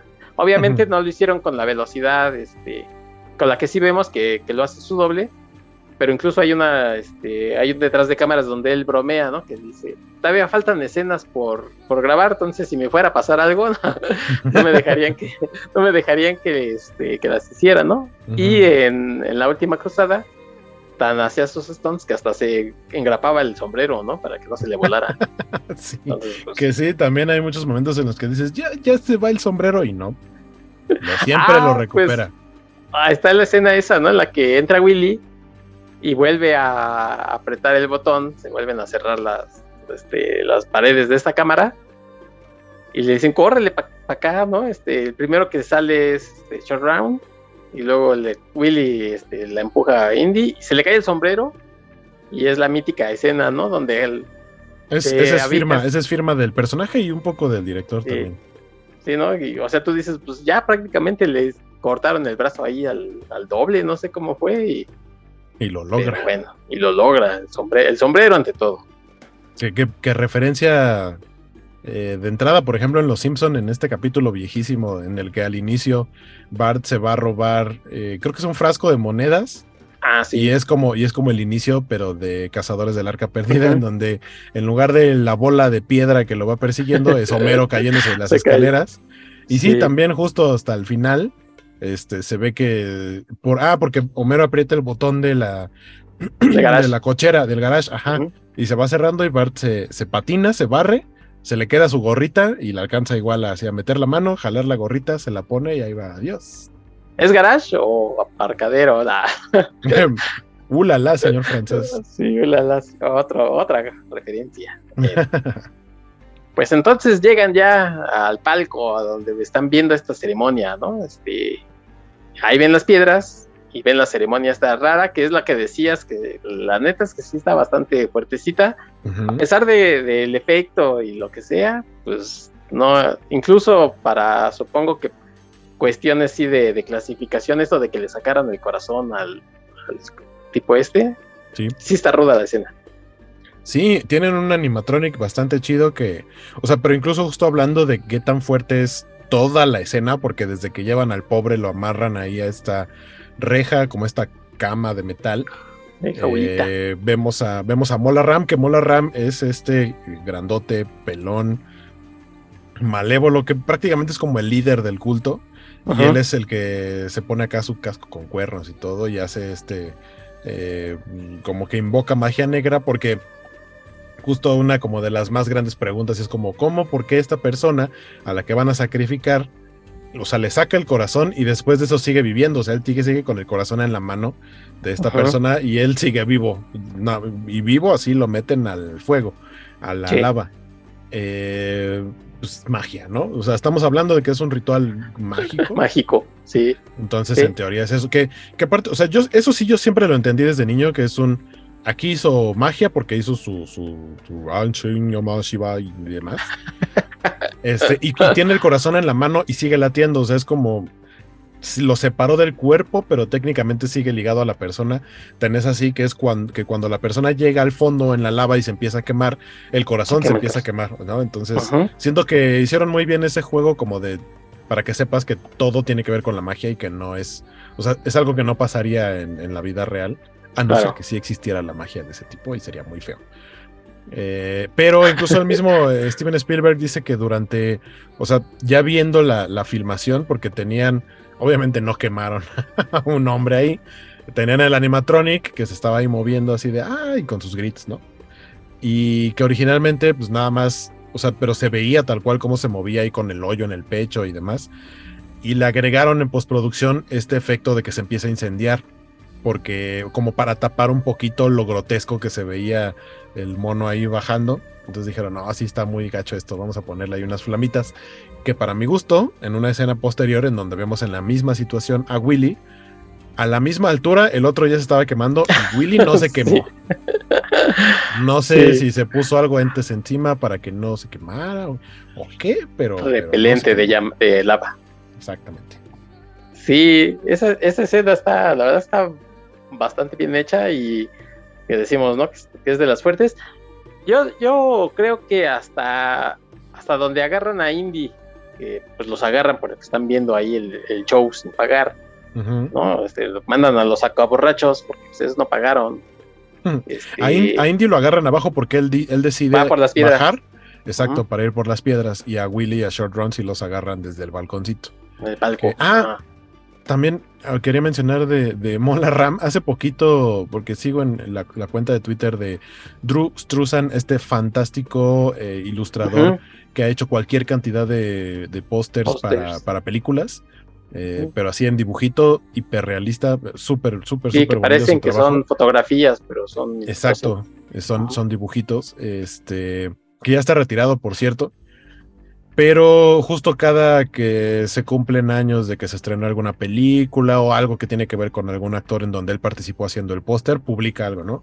Y justo tiene muy poquito que fue uno de, un aniversario del estreno del Templo de la Perdición y eh, hacía la acotación que en el, en el póster en el que él dibujó, a Mola Ram le pone los dientes como si fueran picos, como si fueran dientes de tiburón. y tal cual dijo, la neta es que yo en el póster le puse los dientes picudos porque creo que se veía más chido. Obviamente no los tiene así en la película. Eso fue específicamente para el póster, como para dar mayor impacto, pero no es así en la película. Sí, y además, este, vende el arte, ¿no? Este. Totalmente. ilustrador, entonces, pues también si tienen chance de seguirlo, nada más por ver las ilustraciones, este, no sé su cuenta, yo también lo sigo, para ahí ahorita no la tengo. Drew Strusan, escribe Drew con W, Struzan con, con Z. Entonces tienen chance primero con, Primero con S y luego con Z.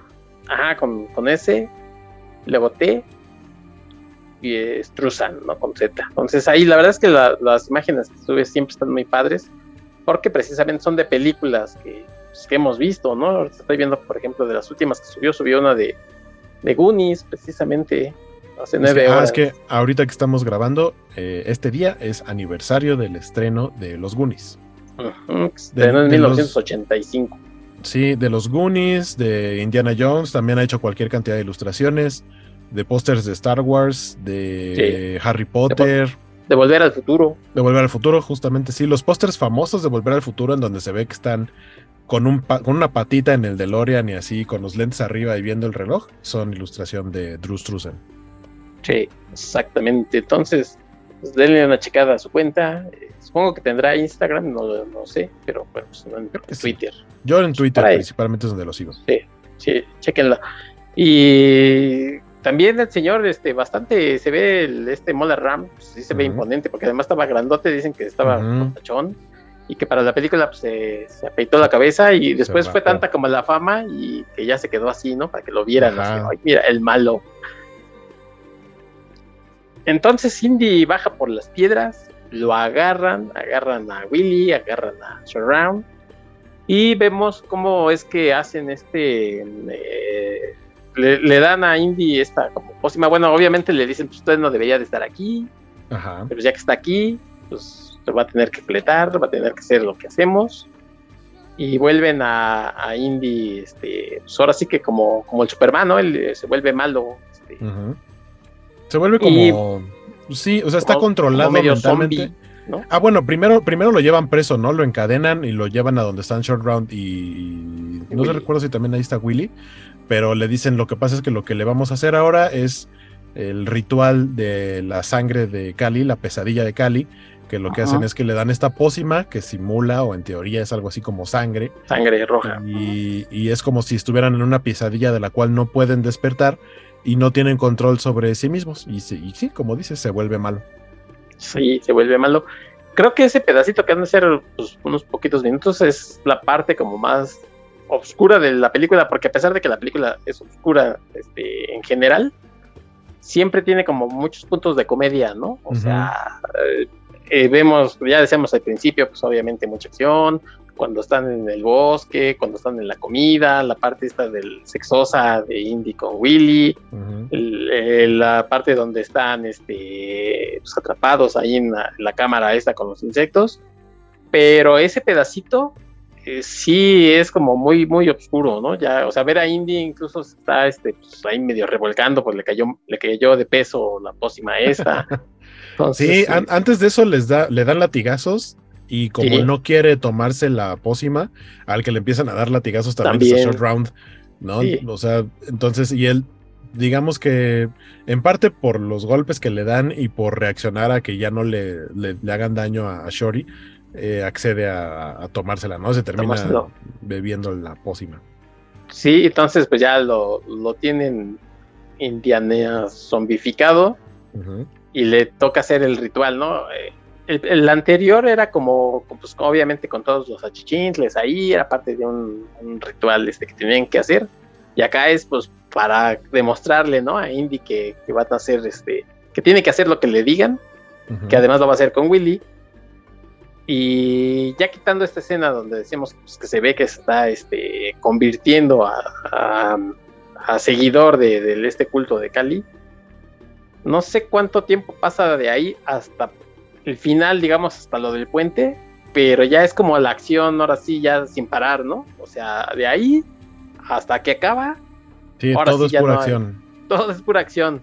Incluso eh, en, Cazadores no pasa eso porque pasa lo de lo de la persecución este, de la del arca este, en, los, camiones, en el carro, que se lo arrastran. Este, vemos lo del barco, bueno, lo del barco, lo del submarino, o sea, ya, ya como que ya se medio suaviza el asunto, hasta lo de también que abren la arca, pero no se compara como a esta, no sé si son media hora, 40 minutos, en lo que ya no para, ¿no? Este, desde que está haciendo el ritual y Short este, pues, lo despierta con el fuego, hasta que vemos la mano de Indy que ya va medio subiendo con el puente, o sea, no para, o sea, toda la acción ya es trepidante, como dicen por ahí. Más, y, ajá, y aparte es acción que solamente va para arriba, o sea, no... Estás teniendo momentos de acción, de peleas y demás, y de pronto pareciera que va a venir un momento de descanso y es la persecución en los carritos de las minas, que es todavía más así, de están a nada de caerse a la lava y demás. Pero, pero antes de ir para allá, eh, en esta parte a Short Round se lo llevan con los niños, porque aparte algo que descubre Indiana antes de que lo atrapen, es eh, lo que encuentra son las minas en donde tienen a todos los niños que secuestraron del pueblo, este, y los tienen pues ahora sí que picando piedra. Y lo que están haciendo cuando habla con Mola Ram, le dice, tienes a estos niños secuestrados aquí, este, buscando, buscando las piedras que faltan. Y es algo que la verdad yo no me había percatado porque como que yo estaba muy en la acción y la comedia y demás. pero justo de cuando mencionan que son cinco piedras, ellos tenían dos, la más la del pueblo son tres, y en el lugar donde ponen las piedras hay dos huecos. Y dicen, hay dos piedras más. Mola Ram le explica que sí, este, que uno de los últimos sacerdotes de este culto escondió esas piedras en algún lugar de esas minas, de esos túneles. Entonces lo que están haciendo ahora es que a los niños los tienen ahí trabajando para que encuentren no solo diamantes, porque dicen, sacan diamantes. Nos importan las piedras principalmente, pero mientras también sacamos diamantes y pues obviamente que eso, ni modo que vean un diamante y digan, no, este no también se, lo quedan, lo tienen para su beneficio. y también vemos que tienen un como mega, mega tanque de agua, que es otra de las partes, ¿no? Eh, como que se llevan todo el agua. Esto no lo, no lo mencionan específicamente, pero sí se llevan todo el agua para la mina y por eso es que el pueblo no tiene agua. Como que la desviaron hacia allá, ¿no? Exactamente, entonces sí hay algo de magia en las piedras, pero a final de cuentas como que parte de la plaga o lo malo que le cayó al pueblito tiene más que ver con lo que hizo el culto, eh, digamos, a, un nivel realista. Eh, entonces, o Indiana lo que quiere hacer es liberar a los niños, pero bueno, a los niños, a Short Round lo mandan con los niños, le ponen sus cadenas y lo ponen a, picar piedras según, pero Short Round dice, no, yo voy a picar, pero mis grilletes. Y le empieza a pegar a sus cadenas y así es como, o sea, a final de cuentas, él, él es el que termina salvando el día porque de no ser porque él se libera de sus cadenas, y, va y le lleva sus cosas a Indiana y a final de cuentas sí se lleva un buen soplamocos de parte de Jones zombificado. Ajá, y es donde toma la, antorcha y se la pasa ahí por la panza y eso es lo que hace que, Indiana despierte. ¿Cómo? O sea, digamos que es de manera fortuita, tal vez un poco porque el guion así lo indica, me parece que está, o sea, no, no se siente forzado, pero finalmente Indiana reacciona y ahí ya hacen un, este, una pareja para enfrentarse a, todos los malos que están alrededor. Y el guiño guiño. Exacto, esto, y esto de, de, que Willy ya la están mandando hacia la lava. Aquí algo que yo me preguntaba es como, en el ritual anterior al, tipo este le sacaron el corazón, a Willy no le sacaron el corazón. El otro mono, tantito antes de llegar a la lava, ya se estaba quemando. Acá Willy llega a la misma altura y no se quema nadita. Pero también tenemos estos momentos de que Willy ya va para abajo y la frenan y ella así de, ah, ya me salvaron y luego otra vez va para abajo y luego va para arriba y luego ya, es, bastante como para meterle un poco de, tensión, pero obviamente sabes que finalmente logra vencer Jones. Eh, rescatan a Willy, le da un abrazo así a, Short Round, así de, oye, perdóname, no era yo. Este, eres mi mejor amigo, ya, qué bonito. Ahora sí, vámonos de aquí, hay que liberar a los niños. Se van a las minas, eh, liberan a los niños porque aparte tienen como tres guardias en las minas. Digo, no es como que para controlar a niños que se están muriendo de hambre necesites mucha gente, pero pues había dos, tres, Indiana, Indiana este, Willy y Short Round se encargan de, de despacharlos, empiezan a liberar a los niños, y aquí hay una parte que podría parecer, o sea, de hecho es, en el producto final es como tonta, porque liberan a los niños y los niños empiezan a correr hacia, hacia el palacio, digamos, a la salida principal del Palacio Pancot. Sí. Y, y ya, ¿no? Y uno diría, pues que salgan por ahí también Indiana, Willy y Short Round. Y ellos, ¿por qué terminan yéndose a los carritos de las minas? Se supone que sí hubo una escena que estaba escrita, pero creo que finalmente, no sé si no se filmó o se filmó y no llegó al corte final.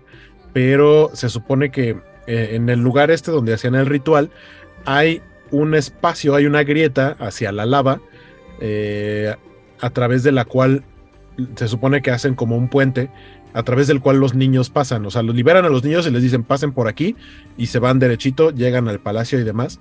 Logran salir todos los niños y hasta el final se rompe el puente. No recuerdo, había alguien que estaba a punto de caer, no sé si Short Round o uno de los últimos niños que se va corriendo. Y el que también estaba en el sueño de Cali era el, el Maharaja, el que también decíamos que era un chavito apenas un poco más grande que Short Round. Eh, Short Round, ya sabiendo que con el fuego, este, se despierta. Lo, despierta. Ah, bueno, ahí tenemos esta pelea que decíamos, ¿no? De con el grandote, que, que a final de cuentas ahí también me quedé como de, órale, se le atora su, su trapito, se le atora en la máquina esta que aplasta las piedras y pues lo termina aplastando a él y ahí nada más vemos cómo queda la marca de sangre en Oye, este como que, rodillo.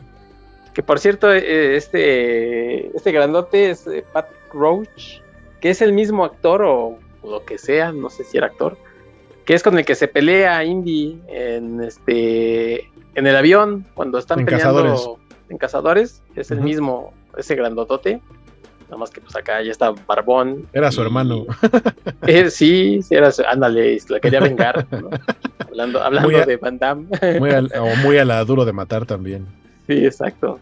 Entonces es el mismo. Y además ahí pasa lo mismo que dices tú con Willy que hay tomas en los que ya Indy ya prácticamente la cabeza está este, en los rodillos estos que trituran las piedras. Ajá. Y mientras este, Shori está peleando con el majarijita, y entre que sí le, le, pega y no le quita la, la, espadita que le pone en la espalda, este, sigue avanzando y luego se regresa la, otro poquito. Y son de esas escenas que dices, ah, oye, ya estaba más cerca y ahora resulta que ya está más lejos y ya está más cerca. Pero bueno, pues este, al final, como dices, pues ya sabemos que, que, no le va a pasar nada a Indy, pero sí está medio, medio gacho, ¿no? Que aquel queda como, como papelito. Sí, como, como papelito, pero del baño, así todo embarrado. ah, bueno.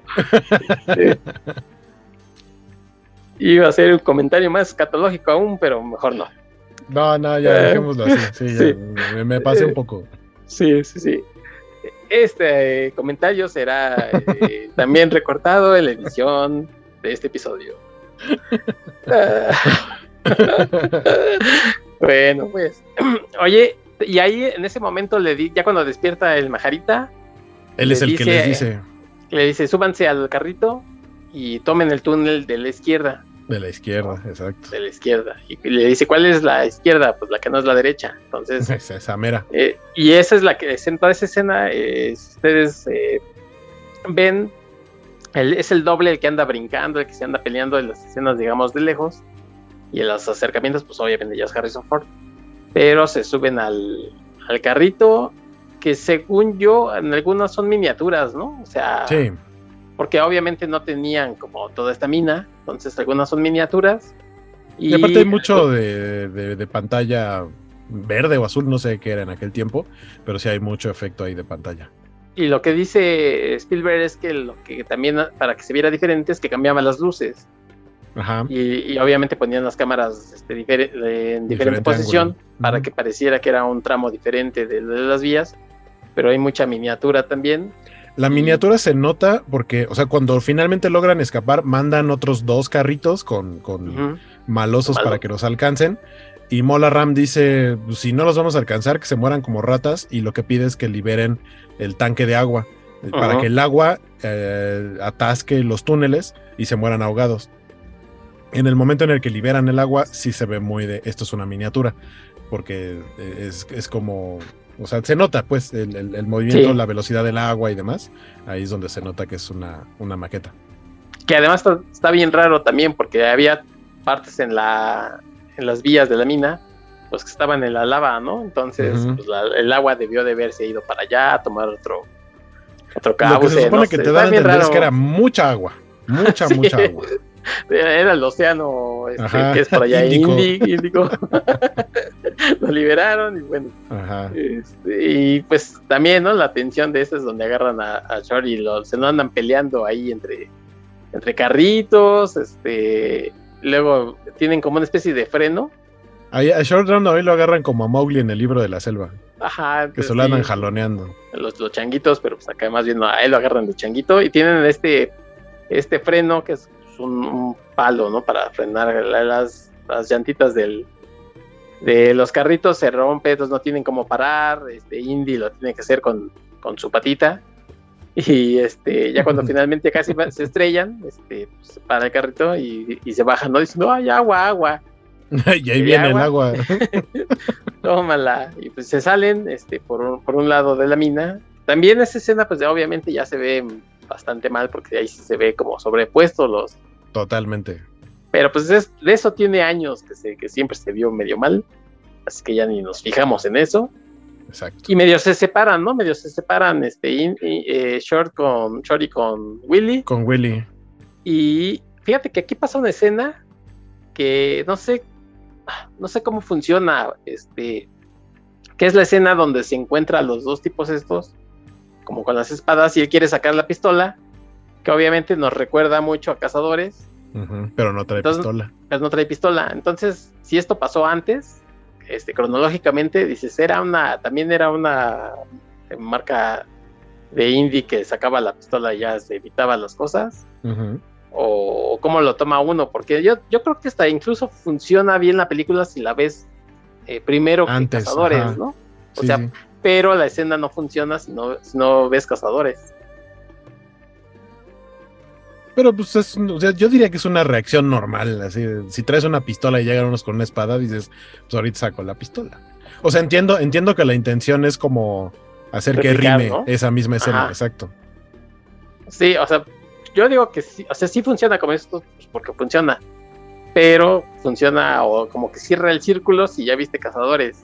Eh, lo que decíamos, en, nuestros ayeres cuando vimos, igual yo que vi, según yo vi primero esta, este, para mí era así de, ah, ¿por qué hace eso? Este, ya le entendías hasta que veías este, Cazadores y luego ya te dabas cuenta que en realidad esta era una precuela que no era tan común esto de las precuelas. Por ahí estuve yo viendo, por ejemplo, El Padrino, El Padrino 2, que es una, es una especie como de precuela, secuela, pero no lo es tan así. Eh, vi también otra película de que se llama eh, Butch and Sundance, The Early Days, que es sí es una precuela del 79 de Butch Cassidy, de 1969, de Paul Newman y Robert Redford. Pero la cosa ahí es que ya no eran ni siquiera los mismos actores. Y había un par de casos igual que, que sí, como 10 o 8 años después hacían una especie de precuela, pero a veces no eran los actores. Y por ahí hay un caso en el que sí, sí eran ya este, los actores, pero no era tan común.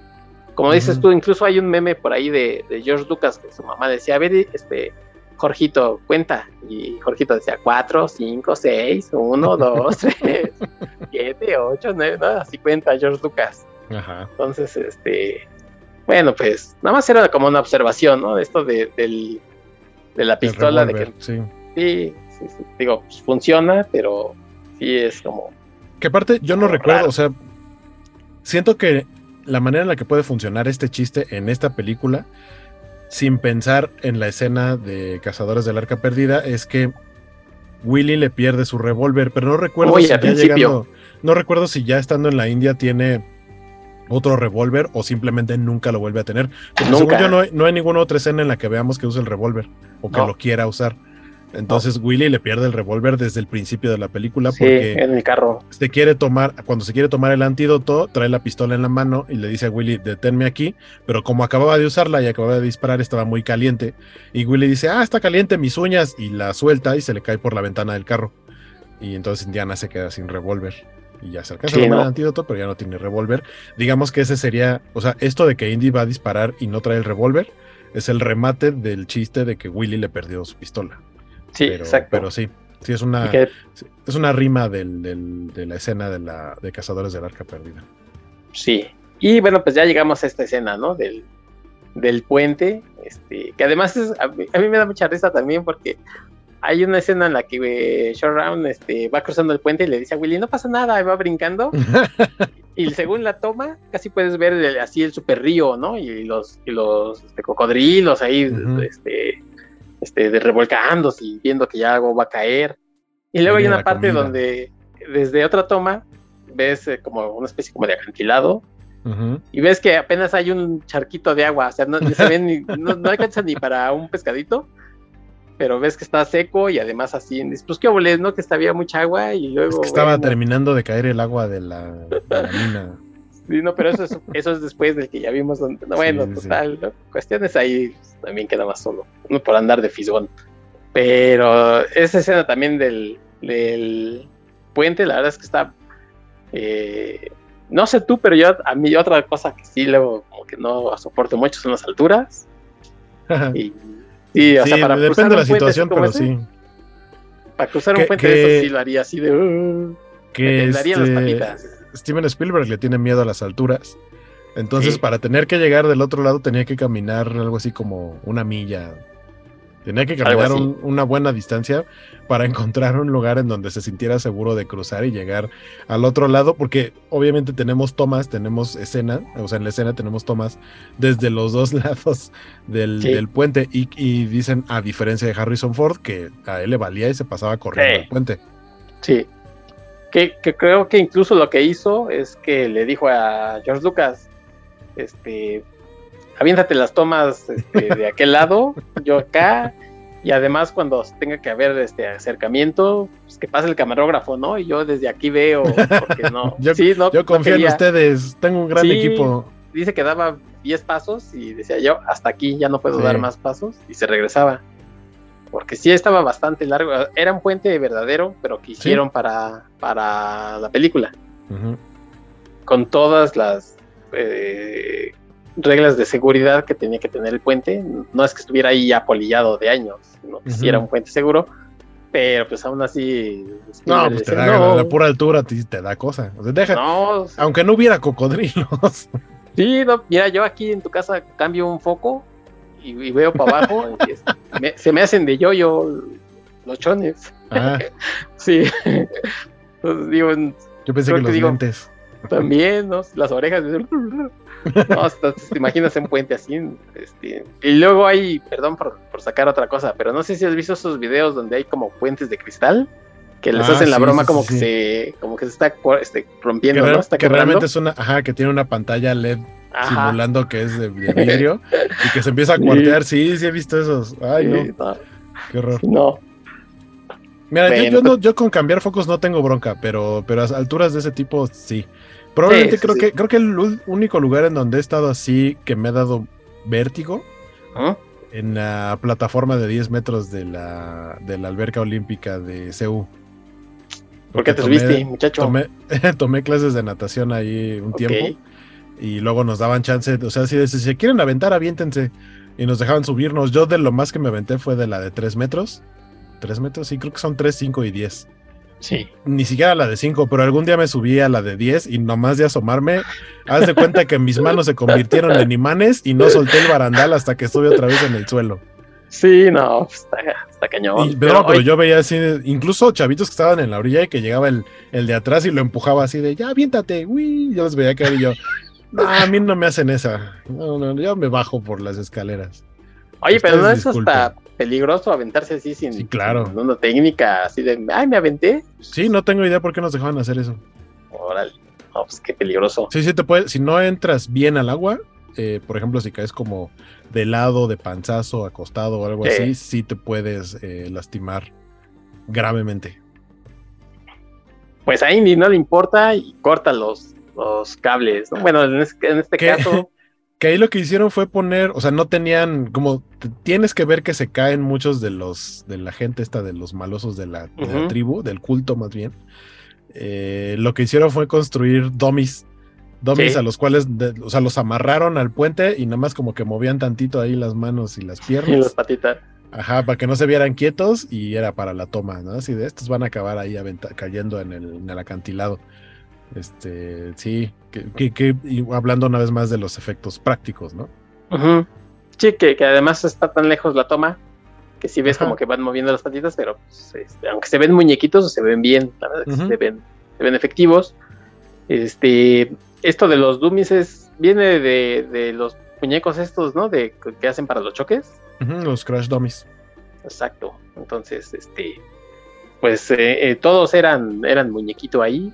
Y ya después hicieron la escena donde están colgados, ¿no? Del, del puente. Este, que además es bien gandalla el Molarram porque... Sí, avienta los suyos. Avienta como si...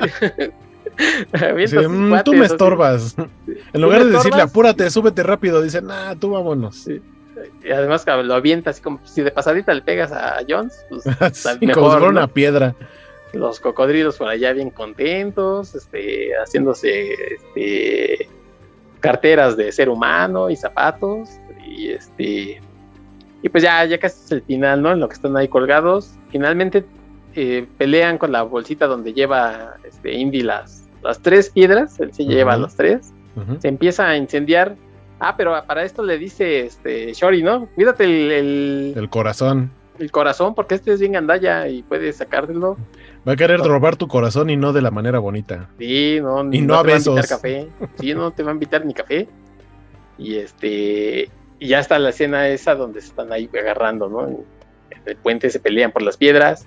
Finalmente, la, la buena, casualmente, es la que eh, agarra a Mola Ram, pero pues, está como prendida y este... Se quema, se quema las manos. Se quema la manopla. Se termina cayendo ahí al río y le da tiempo a Indy de agarrarla, ya, ya fría. Sí. Y este, y, ya él no se quema y ya la logra rescatar. Que ahí, o sea, también ahí pensando un poquito como de estas como inconsistencias. Se supone que las piedras cuando se juntan es cuando empiezan a tener este brillo y lo el motivo del brillo te lo explican es que tienen diamantes adentro, o sea, si tienen algo como de magia, cuando se juntan es como magnetismo, algo magia, no sé. Sí, porque y empiezan a brillar. En el, este cuando están haciendo el ritual le dice, bueno, termina y le dice, ¿por qué brillan? Le dice Willy, ¿no? Le dice, pues por los diamantes. Diamantes. Diamantes. Y Fíjate que también otra escena que también cuando está colgado Indy que llegan los este, arqueros ahí del, no le atina ninguno. hay uno que sí, pero le rebota. Ajá, como que le dispararon muy suavecito.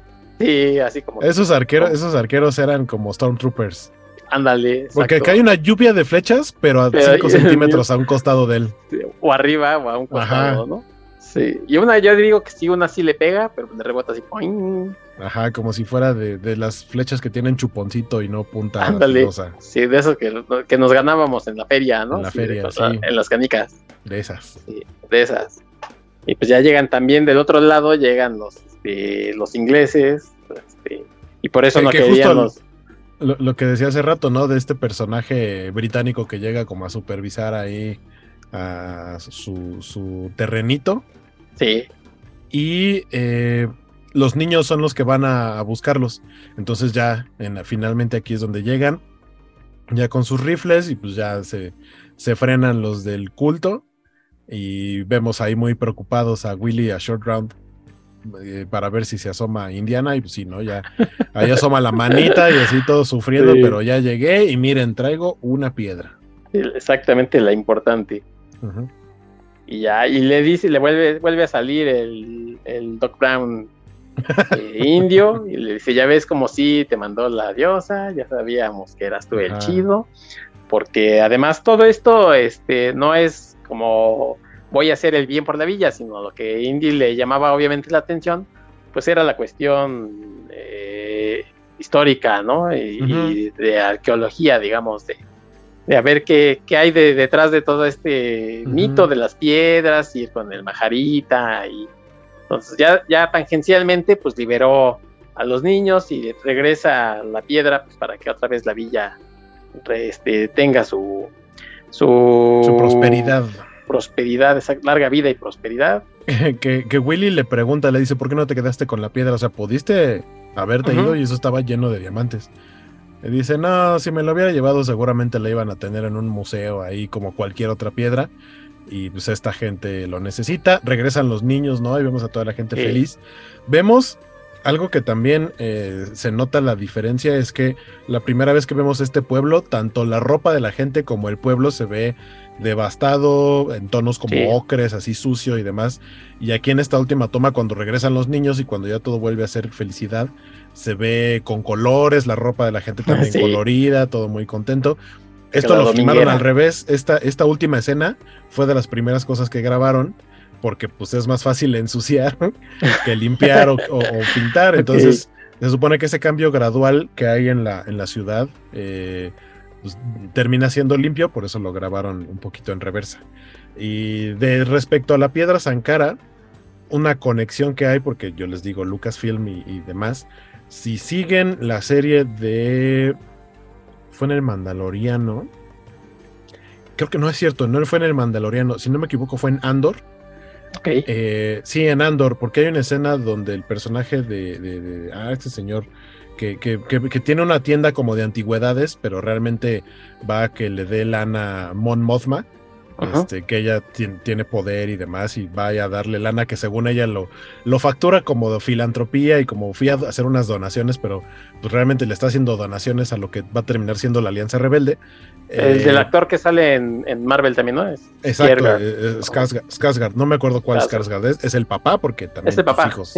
exacto, porque sus hijos también son, pero bueno, el papá, el que es el profesor que sale con Peter, creo que se llama.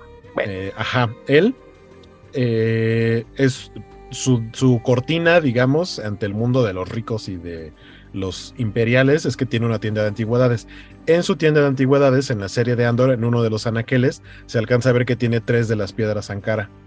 O sea, es algo que, digamos, embona bien porque pues, son antigüedades y ves cosas ahí que tienen que ver con multitud de culturas que existen dentro del universo de Star Wars. Entonces, pues si la están ahí de fondo, es un gran guiño para, para quienes somos fans de, Indiana Jones, haber visto ese, ese prop eh, en la serie. Y ya mencionábamos al principio que el lugar donde inicia la película es el bar este, Obi-Wan. el, club Obi-Wan, sí. Obi-Wan. Y también en Cazadores, ahí muy escondido cuando está este, ah, sacando los jeroglíficos. los jeroglíficos, eh, hay un, un Artu y un este, tripio. ¿no? Pero esas sí se tienen que ver como con lupa. Con lupa casi, sí. Sí. ya las demás no sé si haya igual alguna mención. No, recuerdo, es probable, no recuerdo, pero, pero creo que sí es probable. Bueno, pues si la hay, ya, la comentaremos después. Ajá. Y bueno, pues prácticamente es el final. Mira, nada más, perdón para el, para el dato, es Stellan Skarsgård. Stellan Skarsgård, sí. Pues, bueno. Que, obviamente también existe, está este cierre de, parejita, ¿no? Porque finalmente tiene que haber un beso acá entre el héroe y ajá. ¿No? Y le dice, no, yo ya me voy a, a Inglaterra. No, es cierto, dice, me voy de regreso a Missouri, creo, menciona y Indiana aplica la de ¿a dónde vas? ¿no? Y acá con el látigo. Con el látigo. Logra, mover el látigo de tal manera que no le da un latigazo o por no le duele el latigazo. La, enreda y le empieza a jalar, ¿no? Así como de venga, venga, venga, chepa acá. Y ya se van a dar su beso y, les cae el agua porque pues échenles agua el, el, elefantito que, en el que está montado Short Round. Y ahí acaba la aventura del doctor Indiana Jones pues mira, la verdad es que a mucha gente dice que, es la película que a lo mejor menos le gusta. Yo creo que a mí me gusta bastante, sobre todo, repito, este final, ya decía yo, que, no para, ¿no? Que va como casi casi increciendo una cosa tras otra. Pelea, persecución y luego la cuestión del puente. Eh, y también lo que yo decía de que probablemente fue la primera película que vi.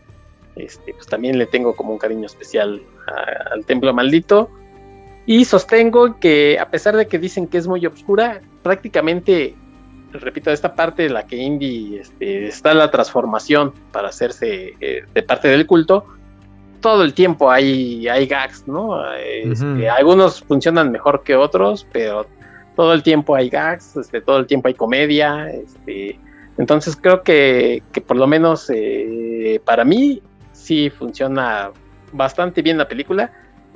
No sé si al nivel de cazadores ya eso, eso ya es cuestión de cada quien, pero a mí me gusta bastante India de Jones y el Templo de la Perdición. Sí, por, algo les digo que es mi favorita. Probablemente tendrá eh, que ver un poco más con que es la primera que vi, que es la que más veces he visto. Eh, sí. Eh, yo siento que Cazadores del Arca Perdida es más seria. A pesar de que esta, como mencionas, se, contempla como que es la más oscura, también siento que tiene un poco más de chispa y Cazadores como que... O sea, el simple hecho de que esa película tal cual se llama Cazadores del Arca Perdida, no es Indiana Jones y los Cazadores del Arca Perdida. Así le han puesto en español, pero hasta la actualidad, si tú buscas los nombres de las películas, es Cazadores del Arca Perdida y las demás son Indiana Jones y el Templo de la Perdición, Indiana Jones y la Última Cruzada, Indiana Jones y el Templo de la Calavera de Cristal, Indiana Jones y el Dial del Destino, pero la única que no tiene Indiana Jones en el título oficialmente es la primera. Entonces, eh, Riders. Digamos, Raiders of the Lost Ark, finalmente creo que Indiana se gana el nombre como el protagonista eh, pero, pero sí, o sea, esta sigue siendo mi, favorita. He visto cualquier cantidad de veces también las otras, pero esta es la que más. Sí, oye, yo platicaba con Armando Saldaña que eh, originalmente íbamos a hacer un ciclo como de películas que, veíamos con, con, papá. Este, él dice que, Riders of the Ark es una película que vio con su papá y ya nos comentabas tú esto de, pues de verla, ¿no? En familia. Entonces, eh, pues también de pronto esas películas toman como otro, otro significado, ¿no? Porque eran películas que veíamos en la familia. Yo, este, repito, creo que la vi en el cine y si mal no recuerdo, me llevó mi papá. No era muy común que fuéramos al cine, entonces también es así como que, ah, mira, la vi con mi papá en el cine. Porque además nos tocó una época en la que eh, la piratería de, de películas de beta y, ya después el VHS, y etcétera, etcétera. Pero pues estaba en auge, ¿no? Entonces era muy común que, tuviéramos la videocasetera y fuéramos a cambiar las, películas que veíamos, las fuéramos a cambiar y a cambiar y a cambiar y a cambiar hasta el infinito. Y ir al cine no era tan, tan común, sí íbamos mucho, pero no era tan común así como de, de esa época ya, ¿no? Era más, era más la comodidad de la casa, entonces recuerdo, creo, casi estoy seguro de que la vi en cine con mi papá. También tiene un significado muy especial película. Así es que, bueno, pues para mí, además esta cuestión que te digo, que durante mucho tiempo yo decía de que esta es la primera. y, no, estaba, y no estabas en un error. Pues sí, técnicamente, incluso Spielberg cuando comenta eh, los extras, ¿no? Dice que, que, este que para ellos era importante hacerla diferente a, a Cazadores para que no tuvieran como otra vez el mismo malo y mira, después pues, regresaron, ¿no? Con los nazis, pero no sé, no sé tú, pero para mí esta es más aventura todavía que, cazadores, ¿no? Porque sí, aquella tiene la parte de, la arca y, eh, decía yo que Indiana pues, no es tan arqueólogo, incluso los mismos arqueólogos dicen, sí, están chidas las aventuras, pero no es lo que hacemos en arqueología, ¿no?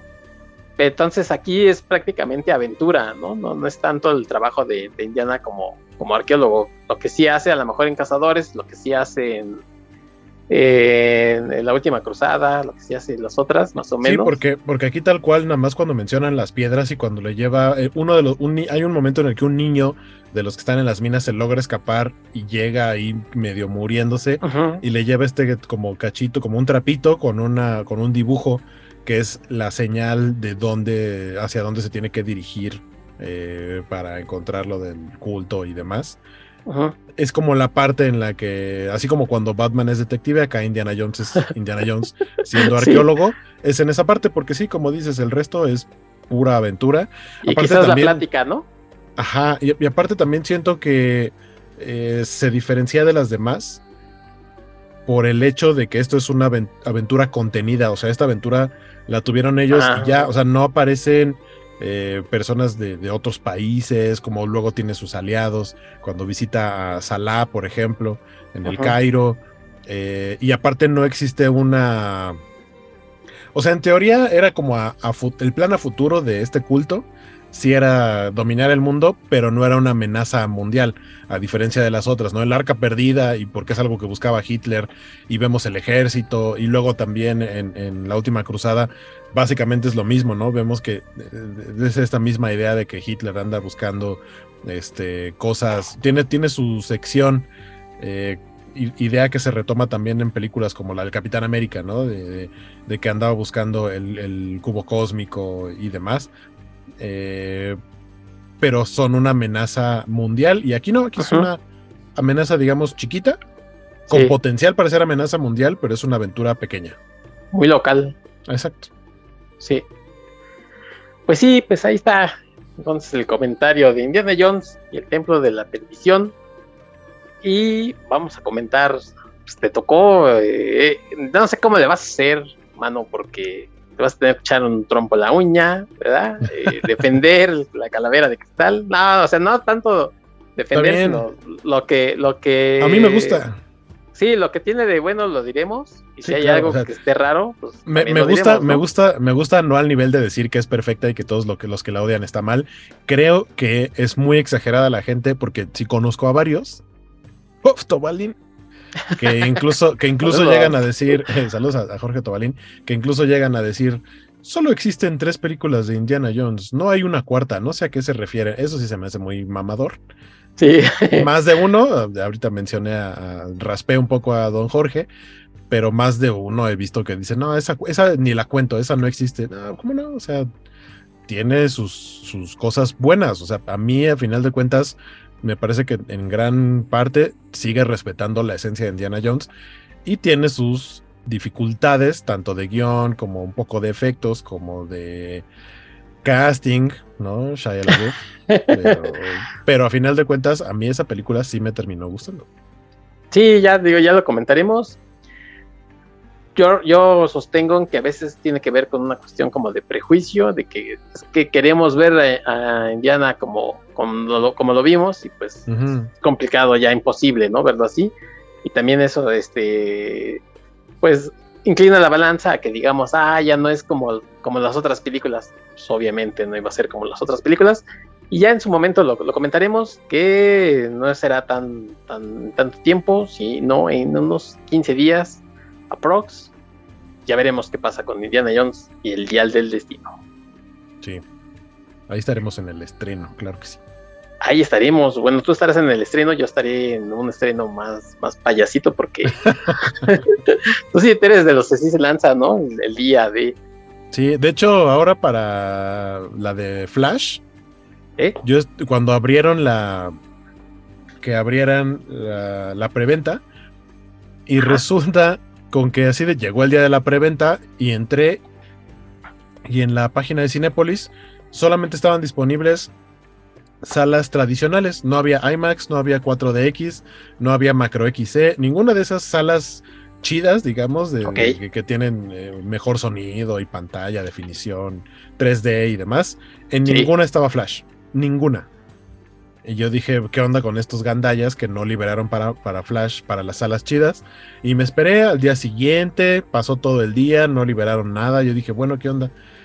Y, y después una amiga me dijo, yo ya compré para IMAX, pero para el viernes. Flash se estrena en miércoles. Me dijo, yo ya compré para el viernes para IMAX. Y yo, ¿cómo que ya hay para IMAX para otros días? Pero no para el día del estreno. Y después se me prendió el foco y dije, voy a buscar en preventa, porque ahorita que estamos grabando se está estrenando Transformers eh, Despertar de las Bestias, una cosa así, Rise of the Beasts. Este, y dije, claro, se estrenó Transformers. Transformers seguramente tiene la semana completa como de exclusividad en contrato en todo este tipo de salas. Y como Flash se estrena un día antes aquí en México que en el resto del mundo, porque se estrenaría en jueves, el, el, día del estreno no tienen acceso a las salas chidas porque ese día el contrato todavía lo tiene Transformers. Entonces ahí sí fue un, ¿qué prefieres?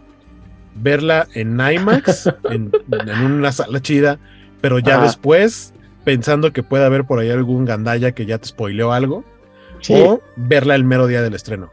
Y si dijimos verla el día del estreno. Ya después podemos ir a revisitarla en IMAX con calmita, en fin de semana y demás. Entonces, Flash, específicamente, la vamos a ir a ver en sala tradicional. Ok. Sí, yo, mira, yo casi siempre voy en viernes, entonces aunque los estrenos sean miércoles, jueves, siempre voy en viernes. Entonces, este, pues ya cuando llegue Indiana Jones, que es 30, eh, ¿verdad? De, este mes. 29 de junio. 29 de junio. Pues ya estaremos cerca entonces. Sí. Ya, ya, la, ya la comentaremos probablemente. Sí. Aquí en archivos temporales, donde, bueno, pues ya estuvo de regreso Waco para hablar de Indiana Jones en el Templo de la Perdición. Y como digo, va a regresar para hablar del Indiana Jones y la Calavera de Cristal. Así es que, pues no me queda más que agradecerte por haber comentado conmigo esta película.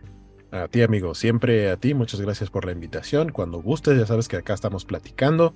Este, aparte, sobre todo de, películas chidas que, que, tienen que ver con la nostalgia, ¿no? Ya tuvimos ahí este Men in Black, Volver al Futuro, este, y demás. Y qué chido. Y, ya agendamos por ahí, todavía no sabemos para cuándo, pero un día vamos a hacer estas eh, cinema, cinema permanencia voluntaria de Canal 5. Con, todo gusto. Con Jean-Claude Van Damme. Jean-Claude Van Damme. Bueno. Oye, este, tus redes, para que la gente que, que a lo mejor oye por primera vez este episodio.